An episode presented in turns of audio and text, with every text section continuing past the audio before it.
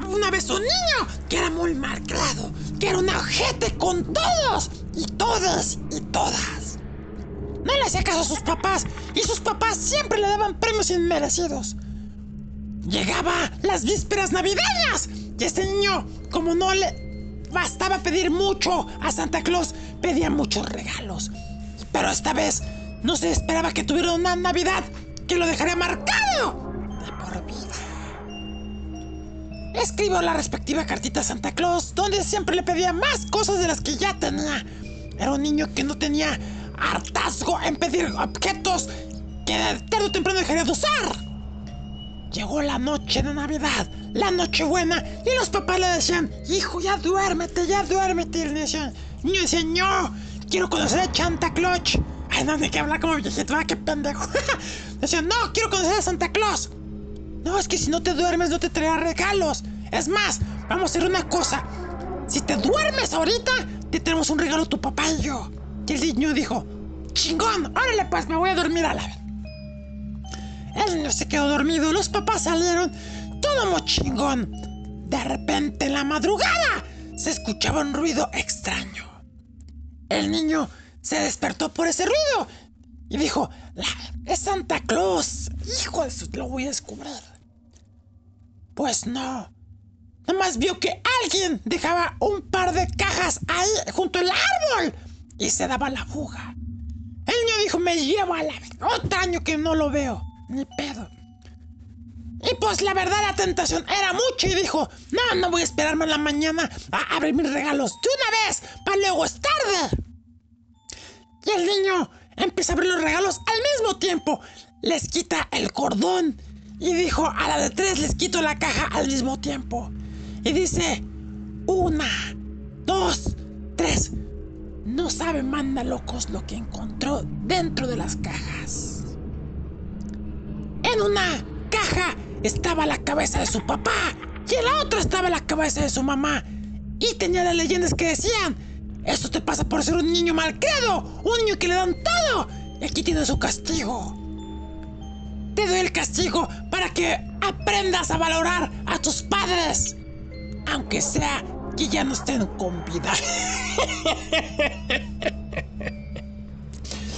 Moraleja de la historia es si eres un niño cabrón y te pasas de lanza con tus papás, puede que algún día no sea Santa Claus el que te traiga regalos, sino el Krampus y te deje traumado a la verga.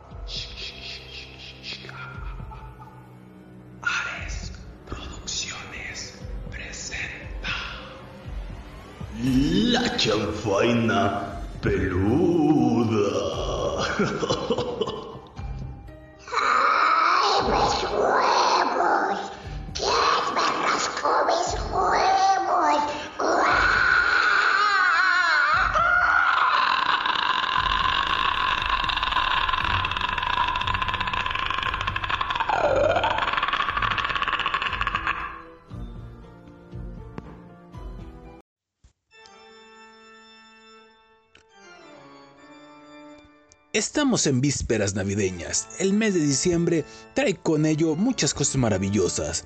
Los adornitos navideños, los cuernitos en los vehículos, Los cuernos que les ponen a los güeyes. mucha temporada de paz, de posadas. Pretexto adecuado para hacer cosas locochonas. Y además, claro, los típicos gastos para dar el intercambio. De fluidos. Pero, ¿la Navidad en realidad es eso? Pues otro invierno más, otra Navidad más llega. Y muchos dicen, es tradición, cultura, religión.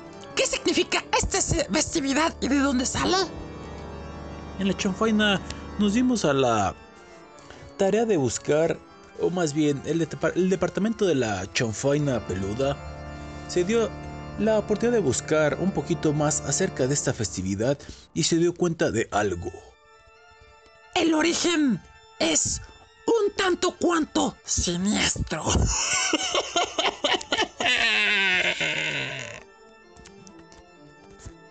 Sí, quizá pocos lo imaginaban. Pero antes de comenzar con lo morboso del asunto, comencemos con la fecha. ¿Por qué 25 de diciembre, güey? En el año 340 después de Cristo, el Papa Julio I fijó este día como la fecha del cumpleaños de Jesús. Antes de ser oficial el 25 de diciembre, se marcaron al menos otras tres diferentes. El 29 de marzo, el 6 de enero y algún día de junio. Esta última opción es la que los historiadores consideran como la más probable. Unos 250 años después, el sucesor de Julio, el Papa Gregorio, enmendó, o más bien encomendó a San Agustín la tarea de convertir los británicos paganos al cristianismo. Como el nacimiento de Cristo había sido fijado ya el 25 de diciembre a San Agustín, pues él, se la, él lo hizo a Agustín, ya saben, ¿no? Una vez convertido aquellos territorios, le resultó fácil que sus pobladores aceptaran esa fecha porque coincidía con las fiestas de este mes. La gente de los municipios estaba preocupada por la fecha elegida, ya que llevaban varios años celebrando festivales de invierno y no querían que una nueva tradición religiosa les fastidiara las jornadas. Como vemos, la idea de estar borracho como una cuba en Navidad no es un invento del siglo XXI. O como un Juan Pérez. Exacto, desgraciado. Por lo visto, asegura el mencionado medio, hubo dos grandes festivales precristianos que coincidieron más o menos con la Navidad. La Bacanal Romana o Saturnales y la fiesta de Yule de los países nórdicos. Exactamente. Los Saturnales daban comienzo el 19 de diciembre y duraban casi una semana. Es decir, se acababa hasta después del 26. Como cualquier festival veraniego actual, durante estos días las escuelas cerraban y no se castigaba a ningún criminal. Los esclavos podían intercambiar lugares con sus amos y uno era elegido rey durante la duración del festival. Los ricos, También lloran. no, no, no, repartían regalos a los pobres. Ah, mi cabrón. El dios romano Saturno, en cuyo honor se significó el festival, no era una figura benigna de Cristo o un papa benévolo, aunque su fiesta finalmente fue absorbida dentro de la Navidad. Cosas de fechas, ya saben. Los antiguos astrólogos pensaban que nacer bajo el signo de Saturno era una mala señal.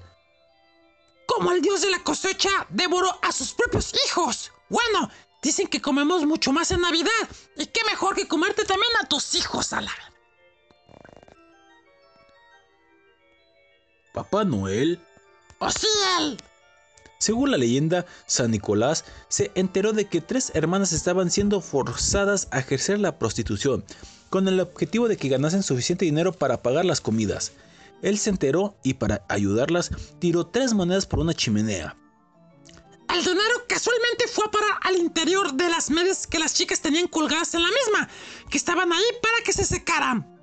Se creía que Papá Noel, pero si él, un anciano alegre con una barba blanca basado en San Nicolás, un personaje que se remonta a Asia Menor, alrededor de 350 después de Cristo. Por esas mismas fechas, recordemos, el Papa Julio estaba inventándose la fecha de nacimiento de Jesús, pero en algún lugar del camino se mezcló con otros personajes folclóricos. Se cree que la primera ilustración de Papá Noel moderno es de 1860. Originalmente este señor vestía túnicas verdes.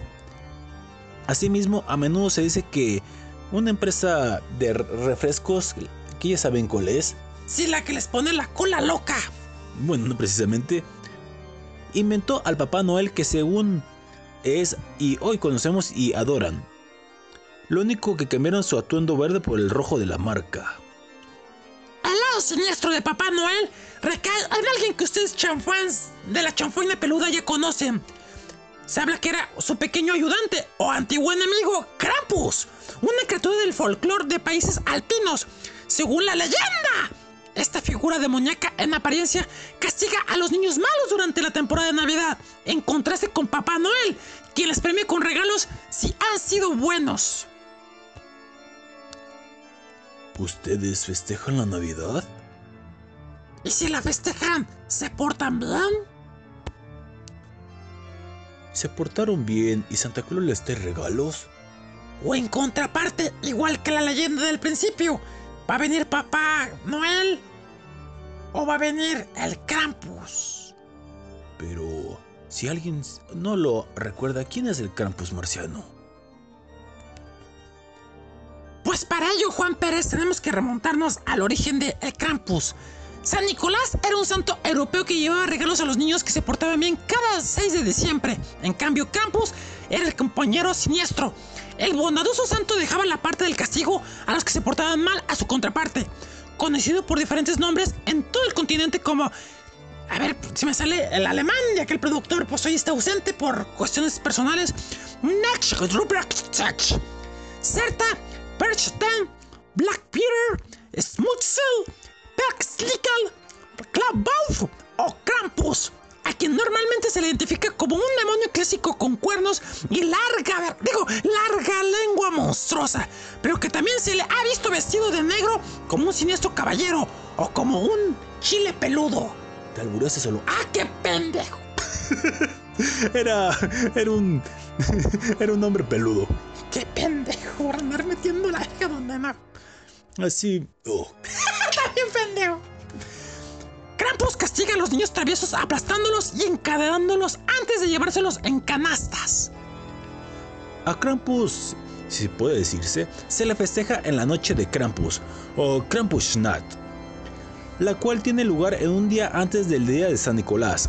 En Austria, el norte de Italia y en otros lugares de Europa, los asistentes a la fiesta se disfrazan de diablos salvajes y brujas para participar en la carrera de Krampus en la cual corren con campas, con capas y antorchas aterrorizando a niños y adultos.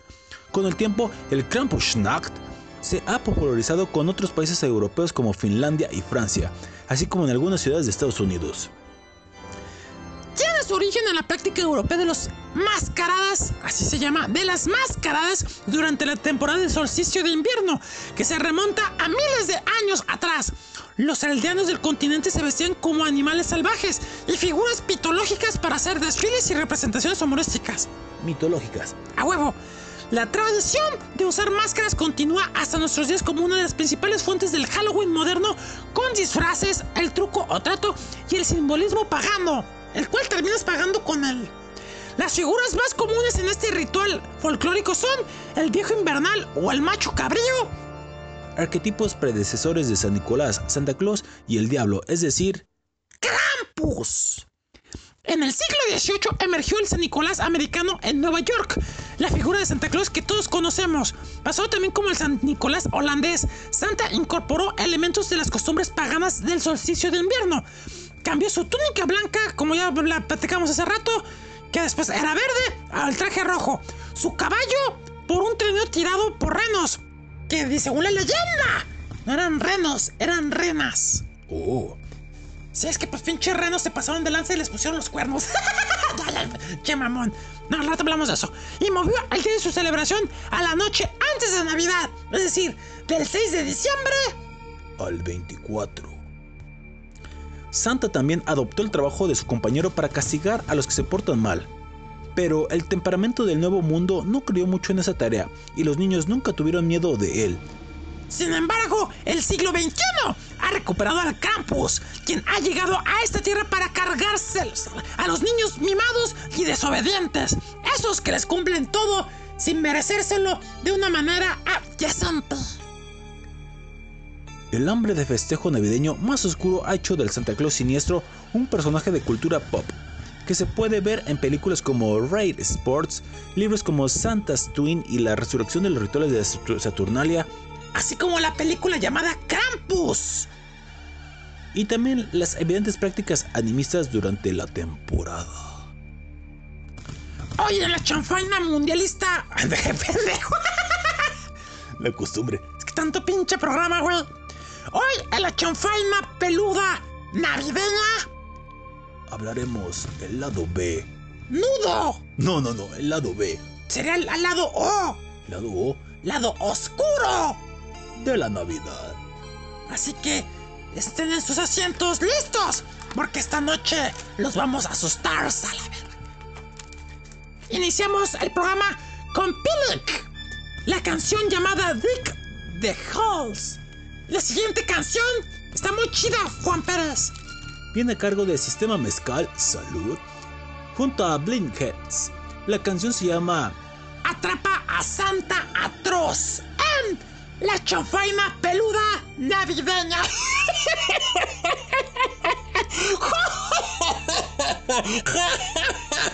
Danza la chingada. Corte. Y yo voy a poner corte porque hoy soy de productor. Regresamos.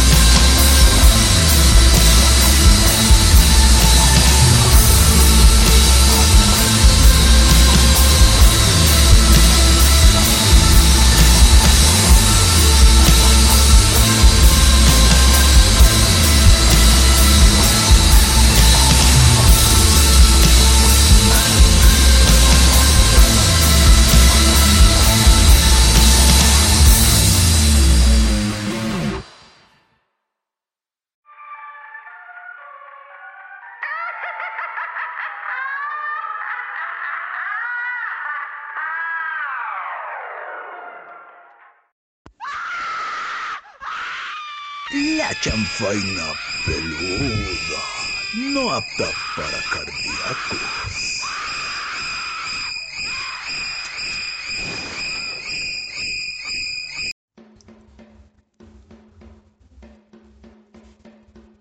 Estamos de regreso aquí en la chanfaina peluda navideña, pero antes, hola, ¿cómo les va? ¿Cuál es su horario? Aquí su ser bebedero Juan Pérez, transmitiendo a través de radioemisor.com Anchor, Spotify y ya no sabemos si iVoox porque hemos sufrido problemas, o el productor ha sufrido problemas para subirlo, que por cierto un abrazo al productor que hoy no se encuentra con nosotros por cuestiones personales. Así que un abrazo y que todo salga bien. ¡Ánimo, productor! ¡Ánimo! El show tiene que continuar, nada más. Tú eres el que nos guía por el sendo de esto. Que aunque a veces te troleamos, güey, la neta. Haces falta, cabrón. Así es. Que pues, todo estará bien, cuestiones personales que pues, solamente aquí todos nosotros sabemos y los seres más cercanos. Escuchamos la canción de Atrapa a Santa Atroz, así se llama, Marciano. Sí, güey. Por parte de Sistema Mezcal junto a Blind Hex, que además escucho mezcal y se me, se me seca la garganta. Y además que ya viene el, oh, sí, el Guadalupe Reyes. Aunque yo gozo más del Reyes Guadalupe.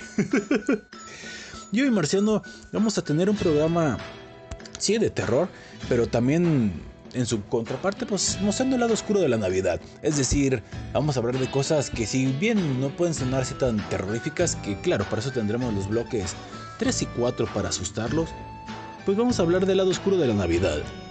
Y es que como ya sabemos, Juan, las calles comienzan a iluminarse con mil chingo madral de lucecitas que semejan estrellas amontonadas sobre arbustos o colgando de paredes y ventanas e incluso hasta de los huevitos de alguien. ¿Perdón? Bueno, se ha visto. Los edificios públicos y centros comerciales instalan pinos o figuras evocativas de ellos con adornos tradicionales e inconfundibles. Todo brilla con colores rojo, verde, blanco Sacan de quicio ver tanta cosa. Y motivos dorados que cubren las fachadas de las casas y en fin, los ojos de los niños destellan con el reflejo de las villas navideñas y las promesas de regalos. Además de, también aquí nos dice, pero los nacimientos. Casos de los nacimientos están chingones. Hay gente que pues aplica el tradicional. Y hay otros tetos ñoños que hacen nacimientos diferentes. No sé, hasta con figuras de acción, de Star Wars, de Dragon Ball. de Todo, güey. Así es. Mientras tanto, chicos y grandes dibujan al menos una leve sonrisa al ver que pronto llegará la Navidad y el inicio de un nuevo año, junto a la oportunidad de hacer una pausa en el arduo trabajo cotidiano para ir a visitar o recibir a nuestros familiares queridos y amigos cercanos. Pero, ¿es la feliz y esperanzadora Navidad como la pintan? Por desgracia, no. No, no, todo es feliz esta temporada. Hay un aspecto muy doloroso y trágico de las fiestas decembrinas. No hablaremos hoy de la mercadotecnia y del consumismo que cada año nos hacen víctimas de la falsa Navidad, de que la idea tiene que ser así, ¿verdad? No, tampoco que son el indicador de que nuestro amor y el reflejo más claro de nuestra felicidad es dar el regalo más caro, el regalo más chingón. Esta vez no, no aterrizaremos en eso que pues ya se la saben, ¿no? El consumismo. Sí, con su mismo regalo cada intercambio. Sí, con su mismo regalo de calcetines, con su mismo suéter navideño, que en una la verdad, si me está escuchando alguno de mis compañeros de la oficina, por favor, no, no succionen. ¡Que no mamen! y el reflejo más claro de nuestra felicidad, pues no es eso. Tampoco hablaremos de cómo el mundo celebra la Navidad olvidando a su personaje central, el buen Jesus, el salvador del mundo, que aquí en la chanfaina ya saben que somos fans de Jesus. Exactamente, con todo y la reverencia, aquí somos fans de Jesucristo. ¡A huevo! ¡Hazte para acá, vaquerito! Aquí estamos en la, en la cuestión de producción, pero este carnal, me vas a tumbar esto, güey. Ay, güey. El lado oscuro del que hablamos es una terrible realidad que en muchos países del mundo se ha convertido en una, problema, en una problemática de salud pública. En la época navideña, el índice de suicidios e intentos de suicidio crece, así hasta que duplica la tasa de promedio de los demás meses del año. Es una cosa más terrorífica, más que la ficción, más que las historias, más que los orígenes que hablamos al principio en la introducción. La, la blanca depresión es algo real. Un suicidio es la parte culminante de un proceso depresivo muy severo que no ha sido atendido con ayuda profesional. Pero los factores que conducen a la gente a esos niveles de depresión son de origen muy variado. Lo curioso con la época de Navidad es que muchos de esos factores pueden confluir en ese periodo tan breve tiempo. Principio de cuentas, los problemas emocionales, pérdidas y duelos. Cualquier desajuste emocional cobra más fuerza en la época en la que solemos hacer evaluaciones de lo que ha sido el año, para comenzar uno nuevo. Quienes han sufrido pérdidas por la muerte de algún ser cercano o han pasado por una ruptura muy dolorosa, como un divorcio, una separación. ¡De nalgas! ¡Ah, verdad! ¡Qué lamentable! Estamos hablando de algo serio. Son más propensos a desarrollar sentimientos de angustia y depresión. Pues sí, si ustedes sufren por una, por una separación, pues hagan otra separación. Pero la del nalgas es la mejor. Número 2. Los problemas familiares y el abuso. Los hijos de familias desintegradas, las víctimas de algún tipo de abuso, desarrollan trastornos depresivos que se acentúan en la época del año en que la mayoría de la gente se dispone a reunirse con familiares y amigos. Aquí entra un fenómeno alarmante. Un gran porcentaje de adultos jóvenes que cometen suicidio son alumnos universitarios que estudian lejos de su casa. Sus fracasos académicos, sumados a las jornadas exhaustivas de estudio y trabajo, así como los trastornos alimentarios que implica su tren de vida, acentúan la propensión a caer en el episodio más terrible, es decir, la depresión o la blanca depresión. El abandono y el, aisli- y el aislamiento. Ya te habías tardado en cagarla. Cada vez son más los jovencitos adolescentes que cometen suicidio, y el grueso de estos eventos ocurre en la época de Navidad. Otro grupo en donde comienza a incrementarse esta incidencia es entre los ancianos que viven solos, atormentados por el abandono, la incapacidad o las enfermedades. Pónganse chidos, güeyes, no abandonen a sus personas mayores. Porque al rato, al rato ya andan diciendo, hijo, se, la lamentan, güey. Cuatro. El clima. ¿Qué puto me oí? Número cuatro, el clima. En el hemisf- hemisferio norte, la Navidad llega en invierno. A medida que la latitud se incrementa, en invierno los días se hacen muy, muy cortos. La ausencia de luz solar hace que disminuyan drásticamente los niveles de serotonina. Que no, no es hacer muchos cerotes, ¿eh? Que los puercos. Uno de los neurotransmisores más importantes responsables de la sensación de bienestar y felicidad. ¿Cómo enfrentar este problema? Si tú o alguien a quien conoces o aprecias ha manifestado rechazo o tristeza en relación a esta época, es posible que se trate de una convicción pensada, pero también es posible de que esté pasando por un periodo de depresión blanca. Nunca está de más ponerse en acción o ayudar a otros para que el paso por esta época de fiestas y reuniones no sea tan amargo, ni amenace el bienestar. Consideren lo siguiente. No minimices ni ridiculices la actitud de rechazo ante las fiestas navideñas. Trata de comprenderlos y ser empático. No tomes por broma frases como seré mejor que yo no estuviera aquí. ¡Oh! He fracasado en todo lo que hago. Son frases que hay que tomarlas como una alerta. ¡Alerta! Se encienden las alarmas, güeyes. 3. Pidan ayuda profesional. Y no, no una profesional del deporte acá del amor. No. Bueno, también a lo mejor les ayuda a quitarse el estrés. a cacharse un palote. O las mamachitas irse con un chipindel. Cuatro. Pasa tiempo de calidad con tu amigos o familiares. Sin presionarlo, sin obligarlo y sin molestarlo. Es decir, si no quieres salir de su casa de su entorno, pues no mames. Pues ve allí a su entorno. No lo saques de donde se siente a gusto. Por último, comparta pues siempre este, esta voz, ya que a lo mejor aquí en la chanfaina tenemos así como que, pues esta cuestión de ser un poquito irreverentes, ¿verdad? Sin embargo, pues tratar de hacer las cosas mejor, pues no es tan mala idea, ya que la Navidad puede ser bonita o amarga, depende como ustedes la quieran hacer. Y también recuerden, manda locos, que la Navidad hay algunos que, digo, somos Grinch y todo, ¿verdad? Sin embargo, hay gente que a lo mejor no es Grinch ni nada de eso. A lo mejor sufren en secreto por lo que antes platicamos. Dense la oportunidad de checar y hablar. ¿Y por qué no? Ser empáticos, güey. Así es. Bueno, este es uno de los lados oscuros de la Navidad que a lo mejor no son tan siniestros como ustedes esperan. Pero sí, la neta sí da miedo. Exacto. Vamos con otra situación, Marciano, si gustas. A huevo, ah, con esto, ¿no? Exactamente. La Navidad a lo largo de los años ha representado la unión familiar y la esperanza de relaciones cálidas y armoniosas, el amor al prójimo y un generoso deseo de buenaventura. Las posadas, cenas familiares y reuniones con amigos e intercambios navideños no son la única cara de esta festividad, pues viene acompañada de consumismo desenfrenado, tráfico pesado, basura e incluso soledad. Que pues bueno, ya hablamos de eso hace ratito. Y podemos hablar de otra cuestión que es el lado oscuro de la Navidad. Y es que en esta festividad, ya habíamos dicho, la exageración llega a las familias teniendo grandes encuentros en torno a una mesa, la cual se debe tener, tener cantidades chingomadrosísimas exageradas de comida que exceden por mucho número de comensales, así como la tala ya conocida de árboles, pinos y el gasto excesivo en adornos, luces y regalos. Es decir, despilfarran a la chingada tanto trabajo que tienen en el año que les den su aguilargo y lo desperdician así, a lo, rápido, aguando un regalo que la neta ni lo van a agradecer. En este año, yo les conmigo a que regalen afecto, no regalos. Y si es un regalo, ojo, pueden darle, no es mucho, güey, 500 pesos a alguien Dices tú, ay, pero no mames, y si la gente le da un regalo, es mejor que le des un regalo en efectivo a alguien en lo personal para que si alguien lo utilice en algo que necesite. Si quiere un regalo como tal, pues que lo, que lo compre. O bien, si tiene algún otro tipo de urgencia, pues eso lo consuma. Así es. Y otro de los lados oscuros de la Navidad, sin duda, es el tráfico.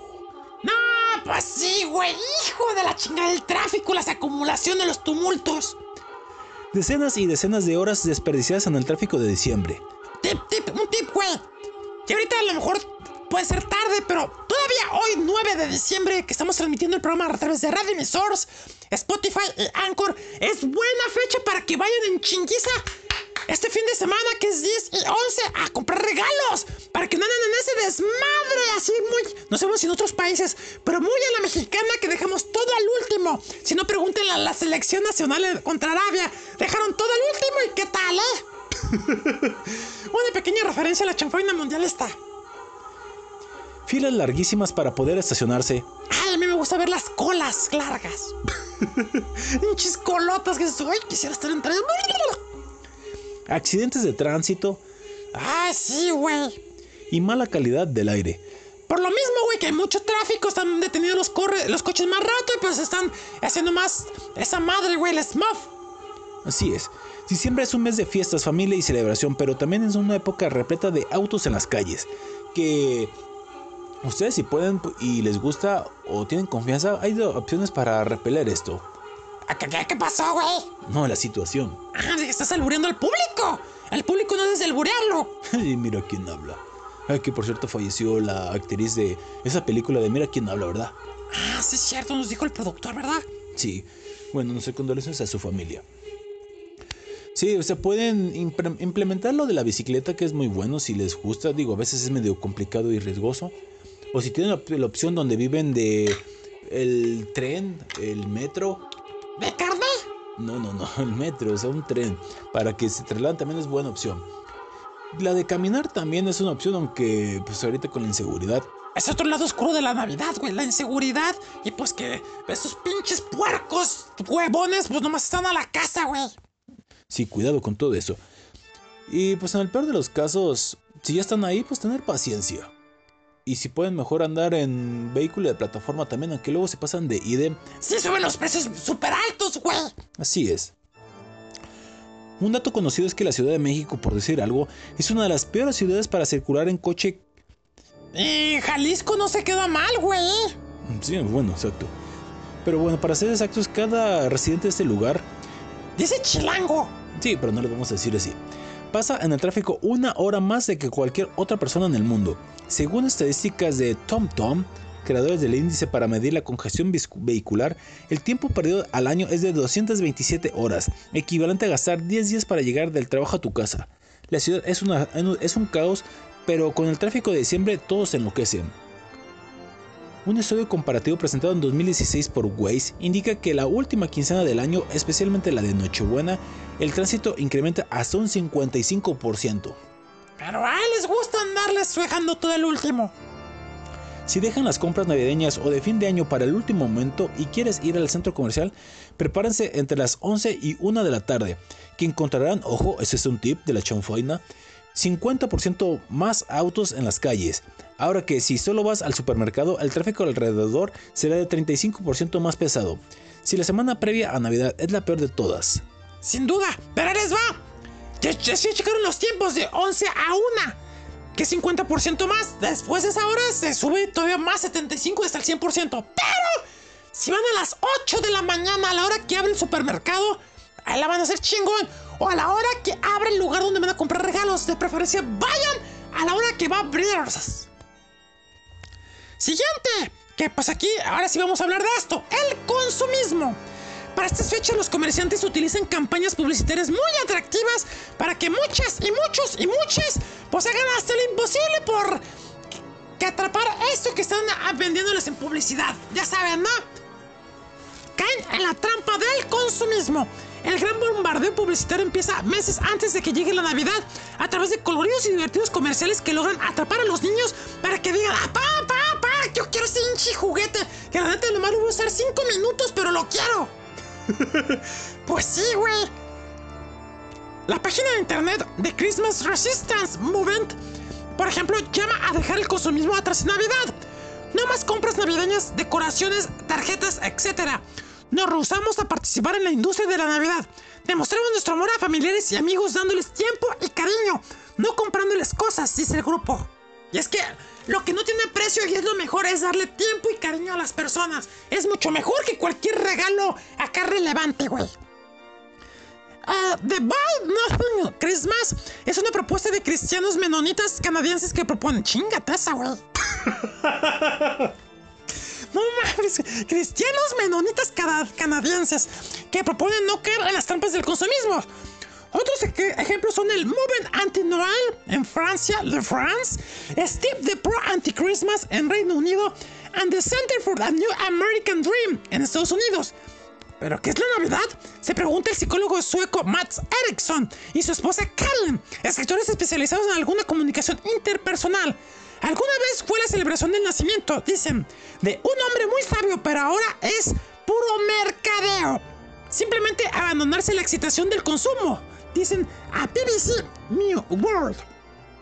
El consumismo ha devorado gran parte de nuestras actividades cotidianas y de lo que deberían ser nuestros sentimientos más personales. Agrega desde Buenos Aires el psiquiatra y dramaturgo José Eduardo Abad. Cuando la Navidad se torna a confundir lo que uno es con lo que uno tiene, che, y lo que uno muestra eh, con lo que... que- no sé qué, qué mal argentino estoy haciendo. Pésimo. Con lo que uno vale, estamos en presencia de un problema. Y otro problema, y otra cosa oscura, y otro en lo que menos piensa la gente es la basura. No manches, güey. Sí, los papelitos que. Yo, la neta, cuando doy un regalo, banda locos, lo echo en mi mochila. Le digo, ¿sabes qué? Aquí está tu regalo, mete la mano. Y luego me agarran la. No, no es cierto. Qué lamentable. No te imaginas, ¡ay, feliz Navidad! Nada es cierto. No, digo, mete la mano a la, bo- a la mochila, cierra los ojos, ¡sorpresa! Y ya. No gastaste en regalo, no vas a ensuciar el medio ambiente con las cajitas que al rato pues terminan la pinche basura que no sirven para nada. El papel que por lo más tarda la gente más en envolver el pinche regalo que romper la chingada.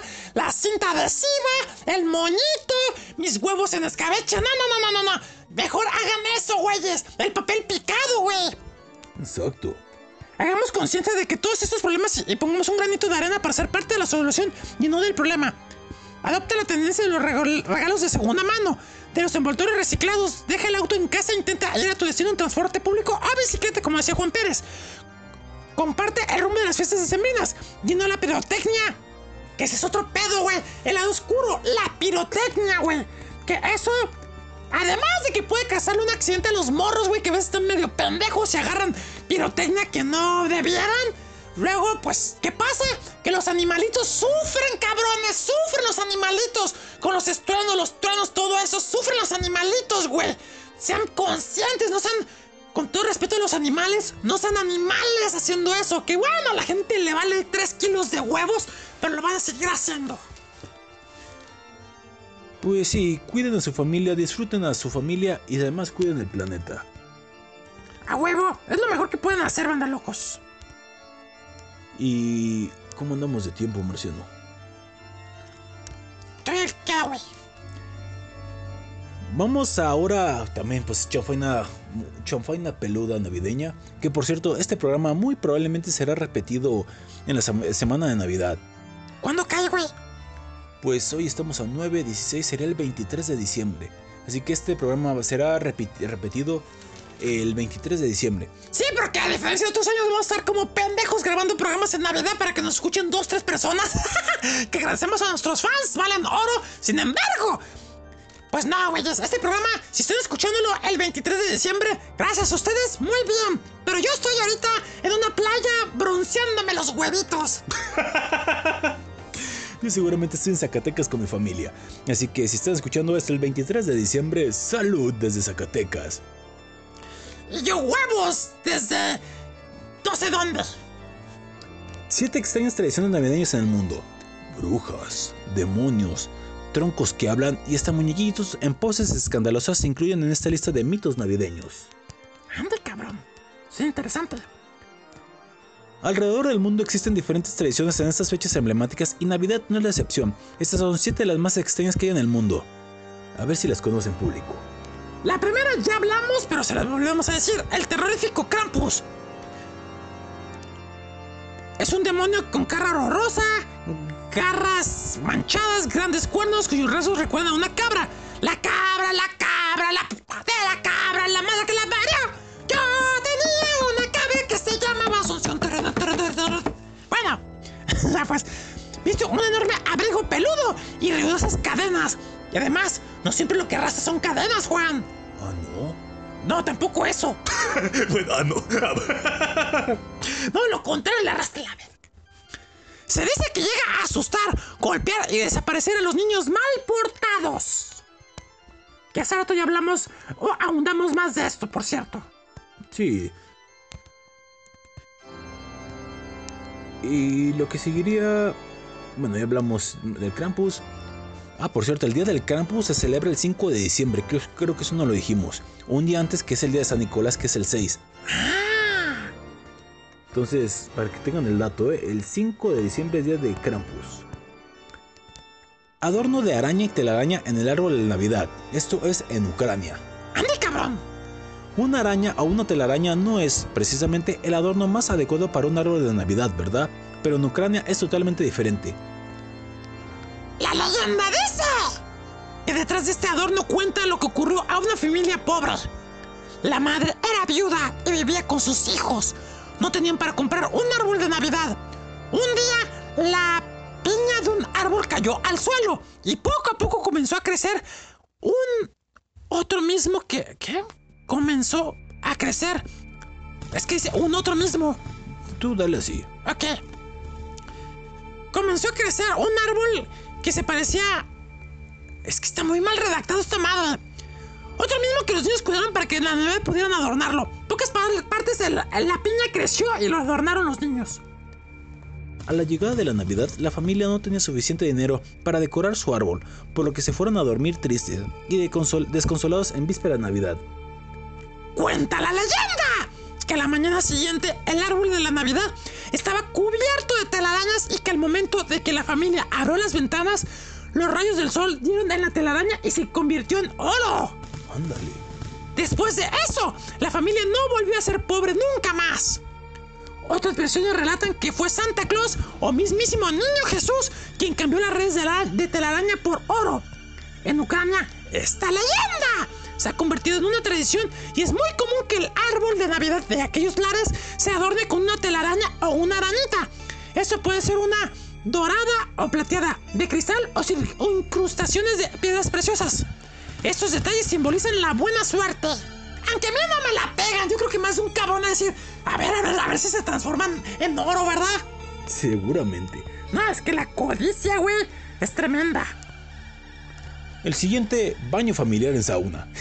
Hijo de la... ch- Me ahorro mis comentarios, güey. Está bravo. El sauna es un ritual finlandés, región donde habita Santa Claus. Según la BBC, esta actividad se realiza desde hace varios años cuando unas personas cavaron un foso para después calentarlo con piedras. En este país hay saunas en casa, fábricas, hoteles y hasta en oficinas. El sauna navideño es catalogado como una de las tradiciones más antiguas del país. La actitud se lleva a cabo en la tarde de víspera de Navidad, cuando los miembros de la familia se bañan en el sauna.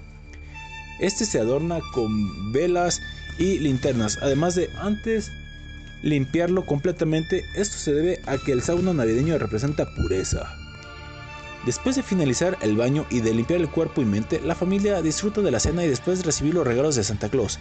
También es importante llevar dulces para el du- duende del sauna, Andy, cabrón. Ya que se cree que cada baño de este tipo tiene ya que se cree que cada baño de este tipo tiene un elfo o un duende al que se debe cuidar y respetar. Me ahorro mis comentarios, güey, porque como hacen familia, güey. Y todo lo empeora más lo del chingado duende. Así es. Siguiente tradición extraña de Navidad. Este es el tío de Nadal en Cataluña, majos. En Cataluña, además de Santa Claus, existe tío de Nadal. Un pequeño tronco de madera a que se le dibujan pocos de boca, pendejo, boca, ojos y nariz. Además de ponerle una manta. Saludos uterino, por cierto, por la manta. Saludos al buen uterino, se le extraña. Me pedo, güey. Hubo varias tradiciones con este tronco, desde quemarlo hasta golpearlo. Esta última porque se decía que representaba en invierno a la naturaleza dormida y con eso lo hacían despertar. En la actualidad, al tronco caricaturizado se le ha alimentado por semanas para que crezca. Después se le golpea con palos en plena Navidad. Mientras se le canta y este defeca. ¿Qué, güey? Y mientras se le canta y este defeca regalos. Majo, joder, tío. A esta tradición se le llama fer cagar el tío de Nadal. Dilo de vuelta, pero bien. Fer cagar el tío de Nadal. Lo cual se traduce al español como. Hacer cagar al tío de Nadal, coño. no mames, güey. Esto es en Japón. Comida navideña KFC. Aunque para muchos a lo largo del mundo ir a KFC es algo normal y sin importancia, en Japón se ha convertido en el platillo principal para Navidad. Se dice que este día surgió cuando Takeshi Okawara, No, Kagawa. no Okawara, Ah, gerente del primer KFC de dicho país, que yo no voy a decir este- esta marca, escuchó a unos extranjeros decir que extrañaban cenar pavo en Navidad. De esta manera, el pavo lo reemplazó el pollo frito y comenzaron a vender el barril de fiesta, el cual llevaba pollo frito, pastel japonés y una botella de vino. ¡Ay, se me antojó! así me decía esa noche. Ok. Hoy en día se puede ver a, demasiada gente haciendo fila en este lugar de restaurantes durante la Navidad para adquirir su barril de fiesta. Yo sí quisiera el mío, ¿eh? Aquí lo tengo. Qué desgraciado. A ver si no es otra cochinada, güey.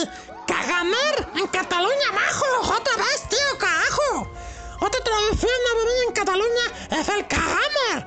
Una figura navideña que representada por una persona sentada haciendo del baño, coño. O sea, otro pinche, otro pinche adorno cagado.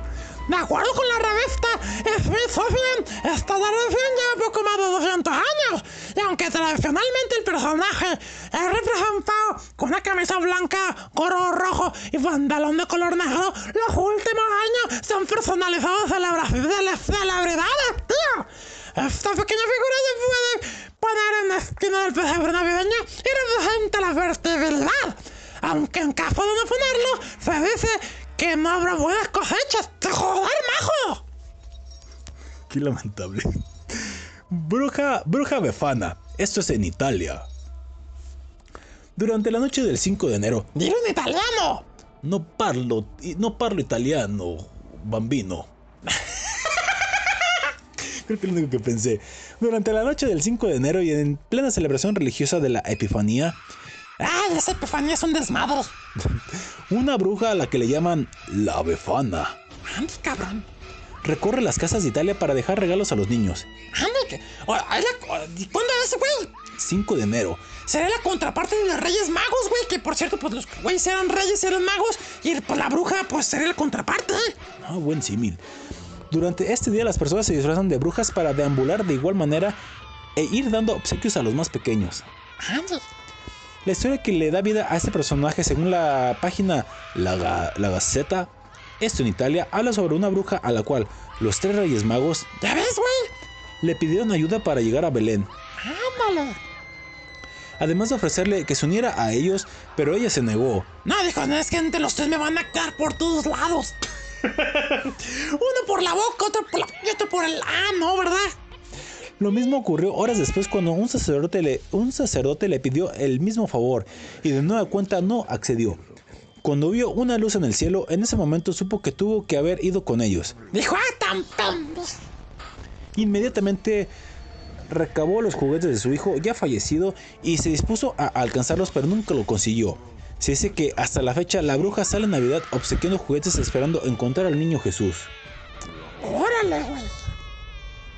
Sumamente interesantes estos datos que tienen sus cuestiones terroríficas y sus cuestiones algo complejas. Sí, güey.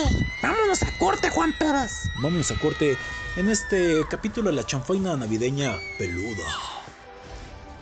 La canción que viene a continuación.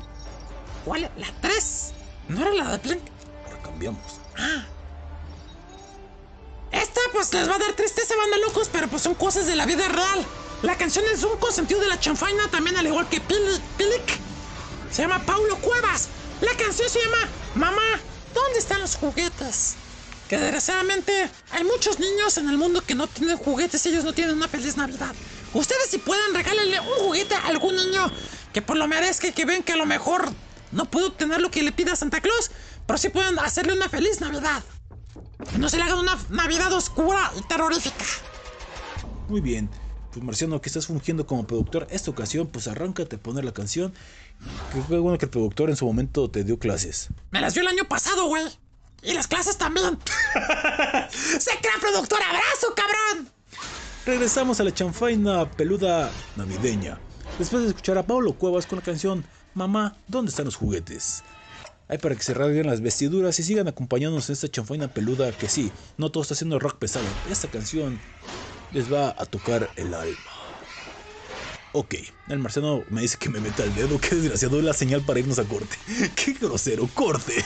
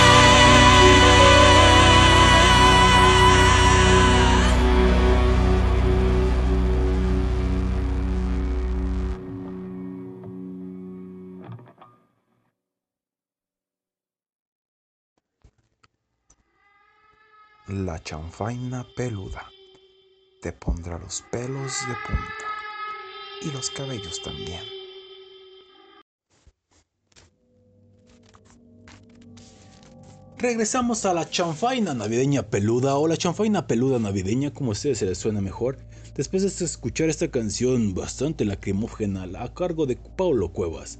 La canción se llamó Mamá, ¿dónde están los juguetes? Que yo creo que esta canción no creo que la vayan a poner muchos en sus villancicos navideños que estamos o que les vamos a poner a partir de este programa subsecuentemente en los en las chanfainas que prácticamente a partir de esta quedan dos aquí en Radio Emisor. Y si nos están escuchando a la chanfaina mundialista en Spotify y Anchor, pues ahí quedan todavía algunos programas que les invitamos a que no se los pierdan. Hoy tuvimos uno que la chanfaina mundialista es un poco más temprano, 7 de la tarde noche más o menos. Mañana sábado hay otro ya con los semifinalistas. Y en la semana están los semifinales y posteriormente la semana de la final, todo eso. Mientras tanto, seguimos aquí en la chanfaina peluda, Marciano. Y ahora que nos ibas a platicar algo antes de entrar a las historias de terror. Sí, fíjate que. Hace rato hablábamos de Rodolfo el Reno, ¿no? Rudolf. Que pues muchos tienen la idea de que qué pedo. Ya les doy una cosa, datos interesantes. Biólogos estonios investigaron las imágenes canónicas de los ciervos que tienen los trineos de Santa Claus. Afirman que estos hermosos rumiantes son hembras y machos castrados. ¡Ah, caramba! Así de cabrón, ¿eh? El caso es que los renos machos pierden sus cuernos macizos y ramosos antes de la Navidad católica. Y solo las hembras los conservan hasta enero, tal y como se puede observar en las tradicionales postales y navideñas de libros infantiles. Rudolf realmente es Rudolfina. ¡Ay, sí que fina saliste! ¡Ay! En definitiva, los científicos llegaron a la conclusión de que parte de los renos, incluido el líder y favorito de Santa Rudolf, son hembras, mientras que otros varios son machos capados. Otra cosa terrorífica de la chanfaina. Y algo más enfermo. Puesto de comprobar el cuento, los biólogos también investigaron la nariz roja de estos ciervos. Ah, sí, cierto, se habla de la nariz roja. Pero sí era, ¿no? Ahí les va algo más, cabrón. Constataron que es un claro síntoma de la presencia de parásitos en los orificios nasales de los animales, tan frecuente en la vida real. O sea que estaban enfermos, o digo, enferma y enfermos. Pinche Santa Claus los traía ahí arreando a pesar de que estaban enfermitos. Además que los había castrado, los estaba explotando. Hasta mediados del siglo pasado, los trineos de Santa Claus solían dibujarse tirados por ocho ciervos que pasaron a ser nueve tras la salida en 1949 de la famosa canción de Johnny Marks, Rudolph the Red Nose Reindeer. Rodolfo el reno de la roja. Increíble, ¿eh? ¿Qué tal, eh? Para que vean, eh, Santa Claus era un hijo de la... Explotaba a los pobres, pobrecitas y pobrecitos renos. Pues vaya, sí me dejó impactado. Sí, ¿verdad? Sí. Tenemos este siguiente artículo. Y miren, esto va a estar interesante. Llega la Navidad y con ella un montón de mensajes de felicidad, amor, generosidad y familia. Todo parece indicar que nada malo puede pasar en estas fechas especiales, pero el terror ha encontrado una antítesis en este nicho de lo más atractivo. Terror y Navidad son una combinación explosiva. Que por cierto, la película de. Ay, puta madre, la más reciente de navideña que salió con este carnal que sale en a Pearl Harbor, de Stranger Things, que Noche, no- Noche de Paz, está muy chingona. Hagan de cuenta que es un John Wick, pero en, en Santa Claus. Está muy chida esa, esa película. Se la recomiendo mucho para Navidad. Ok. Para aquellos que buscamos terror, Esta me la recomendó el productor. Sí, chido productor. para aquellos que buscamos saludos, terror los 365 días del año, podemos estar tranquilos porque los villancicos no son suficientemente fuertes para callar los gritos del pánico. Por norma general, el terror navideño, Perdón que te interrumpa, güey. dime, Los villancicos terminan siendo de terror, güey, porque ya changos, güey, con los mismos siempre, siempre, siempre, siempre, siempre, los mismos.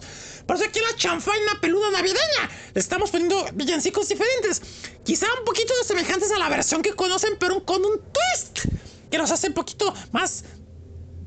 mm, ¿Cómo se puede decir? Mm, menos comunes. Exacto. Lejos de las historias sobres de fantasmas, son los asesinos y las criaturas sobrenaturales los que han encontrado su lugar en la Navidad, aunque con algunas excepciones, en este artículo les vamos a hablar del terror navideño y les mostraremos algunos ejemplos representativos en el cine, televisión y experiencias. Para ello hemos inferido en dos distintas variantes. La Navidad es el mal. El mal pervierte la Navidad y sus personajes. Es común envenenar la figura de Papá Noel o Santa Claus y convertirla en un asesino despiadado, como la película que les platiqué, güey, que está chingona. Una de las precursoras de estas temáticas en Navidades Infernales, película de 1980 en la que un trauma de descubrir la verdad sobre Santa Claus lleva a un hombre a perpetrar una serie de asesinatos disfrazado de Santa. A esta película no solo le siguió Noche de Paz, la que estoy platicando, sino que a poco a poco muchos cineastas vieron el enorme potencial que puede tener el Santa Claus diabólico. En las ediciones Christmas Fest Evil de Scream Park Scare Kingdom sale el Santa Claus o Santa Garras, similar a nuestro papá no, papá cruel, ande, papá cruel en vez de papá Noel. Qué ingenioso. Patrio de la edición de Navidad de Horrorland de 2018, que armado un látigo trataba de formar, más bien, que armado con un látigo trataba de forma grosera a sus visitantes. Más allá de Santa Claus, también otros personajes navideños han adquirido una aura diabólica en el terror. De ellos también tenemos a un elfo, o los elfos, hasta la famosa galleta de jengibre que muestra una experiencia abominable de la película de serie de Ginger Dead Man.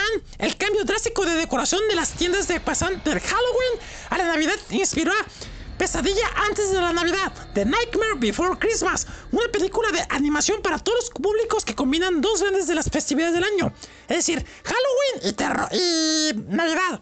Una propuesta ideal para disfrutar el terror navideño con los más pequeños. Por cierto, este artículo nos lo dejó el productor, así que pues con cariño estamos dando estas recomendaciones de cine así a la, a la, a la vez. A huevo. Y como no hay tiempo para cortinillas, el pasaje de terror Le Manu of the Paris en París, Francia, estrenó de forma limitada Apocalypse Noel, protagonizada por duendes zombies. ¿Cuál era? Apocalypse Noel. Luego hay que checarla. Está interesante, güey. Apocalipsis. o más bien, duendes zombies.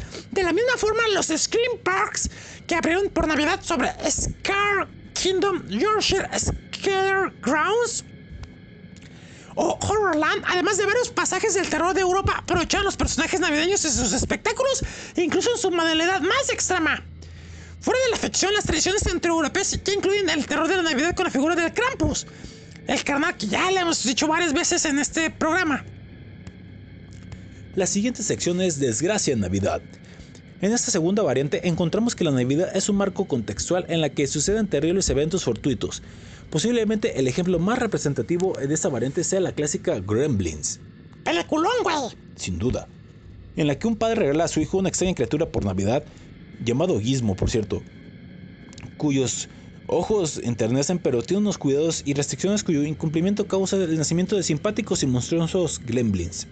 Al igual que en la primera variante, la tónica desenfadada y llena de humor negro está muy presente también. Un ejemplo es la actual Ana y el Apocalipsis, musical de terror en la que un estudiante se enfrenta a un apocalipsis zombie durante la Navidad. Ama del apocalipsis. Para que apunte en público. Con un tono más serio tenemos películas como Negra Navidad, Black Christmas, en la que un asesino asalta una residencia de estudiantes de Nochebuena o The Children del 2008, en la que una familia decide pasar las vacaciones navideñas en una cabaña, pero todo tuerce cuando los hijos empiezan a desarrollar personalidades diabólicas y poderes sobrenaturales a raíz de un extraño virus. No podemos terminar el artículo sin hablar de Puka, P-W-K-A, un disfraz diabólico inspirado en un juguete que posee a quien lo viste para provocar asesinatos. Mi cabrón. Este ser apareció en el capítulo de Navidad de Into the Dark, serie antológica de miedo inspirada en las distintas festividades del año y tiene muchas ganas de hacerse un hueco en el bestiario del horror navideño. En conclusión, el terror es capaz de utilizar la Navidad como su aliada y su enemiga para ofrecernos pesadillas en las noches de paz y amor. Aunque venga un Santa Claus armado con un hacha o se aparezca el mismísimo Krampus para arrastrarnos al infierno, esperemos que disfruten estas recomendaciones terroríficas navideñas que nos dejó, repito, el productor Ares, que es el especialista en estos menesteres del cine. Y pues la neta siempre, siempre Latina siempre nos pone cosas interesantes, ¿eh? La neta chingón, güey. Así es. Y pues ahora, ¿con qué vamos, Marciano? Vamos a seguir con más cosas referentes a la Navidad, pero en otros lugares. ¿A qué te refieres? Más que abre el pinche artículo y te, te lo, te lo resumo. Más allá de Santa Claus, un hombre bonachón de barba blanca que recorre todo el globo terráqueo con trineo llevando felicidad y explotando a los pobres renos, o más bien renas, y dando regalos a los niños que ha sido buenos en todo el año. En la Navidad tiene un lado oscuro en otros lugares, pero tiene y hay donde bestias que se roban a los niños o dones envidiosos que le arruinan la Navidad a otros. La temporada de Sembrina también tiene relatos oscuros escondidos en las leyendas y aquí les vamos a platicar cuatro macabras de esta temporada. Cuatro porque la del campus ya se las dijimos, que es el más famoso y pues es el más repetitivo. Vamos con este que es de Yola Coturín, el gato que te devora si no recibes ropa nueva. Que disculpe mi traducción, pues no sé si se dice, pero si se escribe. Jola Coturín, con doble en el final. El famoso gato Yul.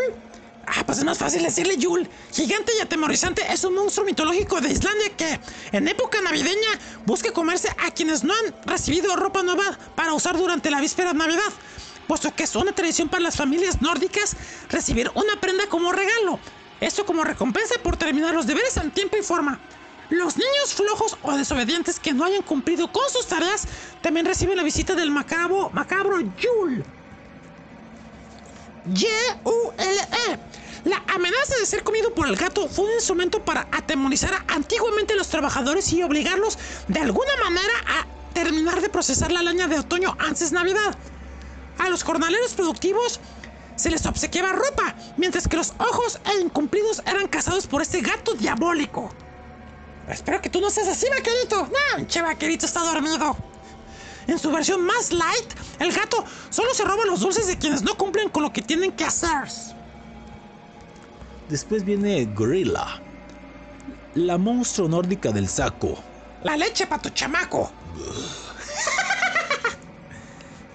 Otro ser aterrador de Navidad, pero seguro que te pondrá los pelos de punta. Y los cabellos también. Girla es una criatura femenina que se oculta en las montañas y que cuando llega la época navideña baja a los pueblos y caza a los niños que se han portado mal. Ella pertenece a la mitología islandesa como las de la irlandesa y de las Islas Faroe en Dinamarca y su mascota es ni más ni menos El gato Yul, güey. así como lo escuchan. Estos personajes se utilizaron para sembrar miedo entre niños, para que fueran más obedientes y adultos que, además de poco trabajadores, no eran bondadosos con el prójimo. Los poemas y las canciones nórdicas, así como relatos orales, obras de teatro y producciones culturales están repletas de la presencia de esta siniestra y temible criatura, cuya imagen se acerca a la de un horrible troll, siempre de mal humor. El origen de la leyenda No, pero dilo más enjundia, güey. El origen de la leyenda. de Grilla Pero dilo, güey. El origen de la leyenda de Grilla se remonta al siglo XIII. Y entre más lo me crece. Qué lamentable. Pero hasta 1746 se declaró un decreto que prohibió la difusión de este mito por su crueldad y afán de asustar a los niños. Te toca, Marciano. Me lleva la chingada. Los 13. Entre más me lo dices, más me crece.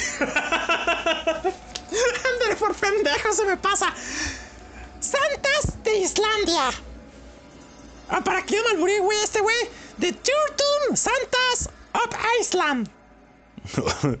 Existen unas criaturas que son los amigos de la Navidad y hacen el papel de Santa Claus dejando regalos a cada niño según su comportamiento. Estos Turtle Yolas Beinarner son seres que pueden dejar juguetes o, por el contrario, llenar los calcetines de los niños de verdura podrida, verde. Los Turtle Santas de Islandia es una de las leyendas que también fue prohibida, ya que estos carnales de la Navidad, aunque dejan regalos a los niños, no dudan en hacer bromas bastante pesadas que enfurecen a cualquiera. Oye, ¿tú no serás de esa raza? Pareciera verdad. Además, a veces se describen como monstruos que devoraban a niños que habían sido traviesos a lo largo del año. No, yo no devoro niños, güey. No, pero si las bromas pesadas sí serían tuyos, son lo tuyo en Navidad. Recuerdo donde me diste... Público, este sujeto una vez me dio... ¡No, güey! Me dio una cerveza y efectivamente lo que están pensando no era cerveza. ¡Pero está veladita! No, estaba helada, pero qué desgraciado eres. ¡Ah, pues! pues era, era natural, güey. Aparte había, había bebido agua de piña. Sí, tenía un sabor a piña, pero qué desagradable. Entre otros, un cigarro eléctrico que cuando fumaba también lo consumí. Luego también me regaló un, un, un cojín Ese te lo pegué anoche. que hacía sonidos de. pues de flatos. ¡Pedos, güey! Este sujeto, si les da algo Navidad, des- desconfíen totalmente. Oye, ¿no vamos a hacer intercambio de Navidad este año en la chanfaina? Depende del productor. Bueno, eso sí. Seguimos con el más clásico, el Grinch, el duende malvado que robó la Navidad. ¡Ese sí soy yo! El Grinch es un duende que merece aparecer en el listado por su fama asociada a la Navidad. Este personaje de ficción fue creado por Dr. Seuss y apareciendo por primera vez en un libro infantil en 1957. El Grinch es definido como una criatura peluda y envidiosa que vive en una cueva en lo alto de una montaña, al norte de Villa Quién, el hogar de los felices y afectuosos Quien, a los que decide robar todos sus regalos de Navidad. Y pues es el más famosito de todos, ¿no? Exactamente. Y para cerrar este bloque, ¿qué te parece si hablamos de el cuento de terror navideño? ¡Órale! Si les gustan los cuentos de fantasmas, en especial los cuentos de las eras ger- victorianas y eduardianas, quizá se hayan fijado en un detalle interesante. El cuento de terror navideño e invernal es el más común. Quizá a nosotros nos resulte raro considerar las navidades como una época fantasmagórica o adecuada para las historias terroríficas, pero hasta inicios del siglo XX, a partir del mes de noviembre y con el inicio del invierno, empezaba una época fantasmagórica, noches largas y frías en las que la gente se recluía en sus hogares al caer la tarde. La atmósfera era proclive a contar historias y con las calles vacías y las casas llenas de sombras, era lógico que gran parte de estas narraciones fuesen terroríficas. La tradición del cuento de terror navideño. Esta arranca en Inglaterra. No conocemos la fecha exacta, pero los primeros testimonios tienen cinco siglos. Es una pequeña ironía que la mayor parte de estos testimonios no son las narraciones en sí, sino la intención de Oliver Cromwell, que, que es de abo, bueno, que las abolía en 1600, ya que consideraba que tanto Halloween como las Navidades eran en realidad, bueno, y lo son, y lo son realmente fiestas paganas que ningún buen cristiano debería celebrar. Del mismo modo, los cuentos de fantasmas, apariciones y monstruos eran contrarios a las ideas del cristianismo y debían, por lo tanto, ser prohibidas. Pero el cuento de terror navideño era una tradición demasiado arraigada entre la población. La prohibición, igual que la revolución de Cromwell, no llegaron demasiado lejos. En 1611, Shakespeare escribió The Winter's Tale, que incluye la frase: Una historia triste es la mejor para el invierno. Tengo una de fantasmas y duendes. Un poco antes, en 1590, Christopher Marlowe, perdón, Marlowe, en su obra El judío de Malta, escribe. Ahora recuerdo las palabras de esas ancianas que en mi, riqueza, en mi riqueza me contaban cuentos de invierno y hablaban de espíritus y fantasmas por la noche. Y es cierto que esta tradición tiene raíces paganas y la fiesta de Yule, de la que hablábamos hace ratito, duraban 12 días y estos pueblos llevaron su tradición por toda Europa. Se trataban de una fiesta dedicada a la fertil- fertilidad y la familia. Y en la que también se recordaba a los ancestros y a cualquier tipo de difunto por la que sintiese aprecio, ya que en estas fechas sus almas podrían volver a pisar el mundo de los vivos. Para honrarlos y apaciguarlos, se celebraban banquetes y se llevaba comida y bebida a sus tumbas, casi igual como el Día de Muertos aquí en México. La Nochebuena y el cuento de terror navideño. Sabiendo esto, no es de extrañar que Dickens pensase que la Nochebuena era la perfecta para que los espíritus atormentasen a Ebenezer Scrooge. Siguiendo la tradición del cuento de terror navideño, este cuento, su innegable éxito comercial y la propia tradición animó a muchos otros autores a escribir cuentos terroríficos basados o para ser contados en Navidad. Dickens volvería también a escribir varios cuentos de los fantasmas, más de alguno de ellos como el famoso El Guardavía. Qué tan famoso que yo no lo conocía. Ni yo, güey. Pero existen otros autores de los que debemos tener en cuenta como Sheridan Le Fanu, que además de escribir El sacristán muerto, editó numerosos cuentos de terror navideño en los periódicos en los que trabajó. Esta estela la siguieron autores de la talla de Charlotte Riddle, una eminencia en la que Cuentos de Fantasmas se refiere a Henry James, que escribió su obra más famosa, Otra Vuelta de Tuerca, en 1898, como una historia para ser contada en Navidad. Y al último, bajos. En España, autores como Benito Pérez Galdós, Emilia Pardo, Galafán, Azorín, entre otros, también la tradición de terror navideño, jolines. Son obras que han de estar melancólicas hasta verdaderos relatos desaparecidos que hace Gustavo Adolfo Becker con Maefe Pérez el organista. Así que si sois de los que creen que de la temporada de historia de terror acaba en noviembre, alegraos, tío. En realidad se alarga un mes más. Y tenéis la oportunidad de seguir con la tradición del cuento del terror navideño y joder. Ay, güey, yo misma me ¿verdad? Así me las dabas anoche. ¡Está la chingada, güey! Vamos. ¿Con qué cerramos este bloque? Ah, pues ya se va a acabar. Ya se acabó, ¿no, güey? 20 minutos. Yo creo que queda algo más. Mm. Vamos con esta, güey. Tú léela, güey. Yo hago, si meto, si faltan voces, yo las meto. Es que hay que checar que no sea la que hemos leído otros años. Así es, güey. Sí, te dije. A ver esta, güey. Estos son tres minutos. A ver, vamos a ver. De antemano, disculpas si ya lo hemos dicho en otra ocasión, pero esta. Mm, creo que no lo hemos leído. La Navidad Sangrienta.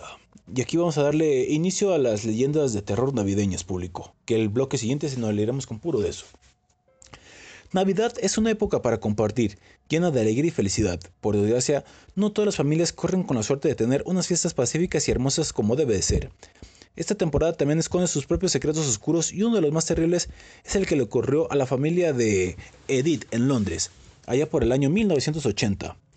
Todo en casa se encontraba listo para pasar unas festividades geniales. El árbol había sido puesto y decorado con esferas y luces de todos los colores. Los regalos esperaban envueltos debajo de él, listos para ser abiertos la mañana del 25 de diciembre. La madre cocinaba un enorme pavo en el horno, cuyo olor abría el apetito de su esposo y su hijo Laurie, el único que tenían con 7 años de edad. Los villancicos resonaban en su hogar con una caída melódica. De pronto... Sí, ya lo hemos leído, pero ni modo.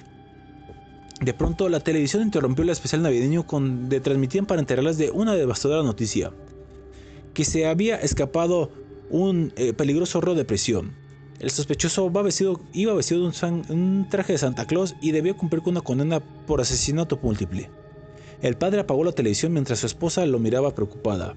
Y él le decía que no había que temer, ya que las ventanas y puertas estaban bien cerradas. Se sentaron a degustar el delicioso pavo con relleno que la madre había preparado y dieron gracias a estar juntos. Luego mandaron a Laurie a dormir temprano para que pudiera levantarse temprano a abrir sus regalos. Todos se fueron a acostar. El reloj marcó la medianoche, unos ruidos en la chimenea despertaron al niño, quien emocionado saltó de su cama creyendo que era Santa Claus. Al bajar las escaleras vio a un hombre vestido de un sucio traje rojo y lleno de nieve, que le obsequió una sonrisa perturbadora. Laurie se dio cuenta que algo andaba mal. Su madre apareció de repente empujando al intruso y le decía, ¡Corre, Laurie! el niño no vio cómo el asesino le cortaba el cuello a, la- a su mamá. haciendo que muriera desangrada al instante. Fue directo a esconderse en el armario. Al subir a buscarlo, el padre salió para enfrentarse con el criminal, quien le rebanó la cabeza con el hacha que traía en la mano, emitiendo una sonrisa macabra. ¡Jo, jo, jo, jo! ¡Ven a saludar a Santa Claus, Laurie! Cantaba al acercarse al armario. Aquella noche, los vecinos escucharon un grito infantil aterrorizado que los despertó de su sueño. Cuando la policía llegó, no había nada que hacer. Los padres y el niño habían sido descuartizados y el asesino había huido. Antes había tenido el escabroso detalle de envolver sus restos y dejarlos bajo el árbol como un escalofriante obsequio.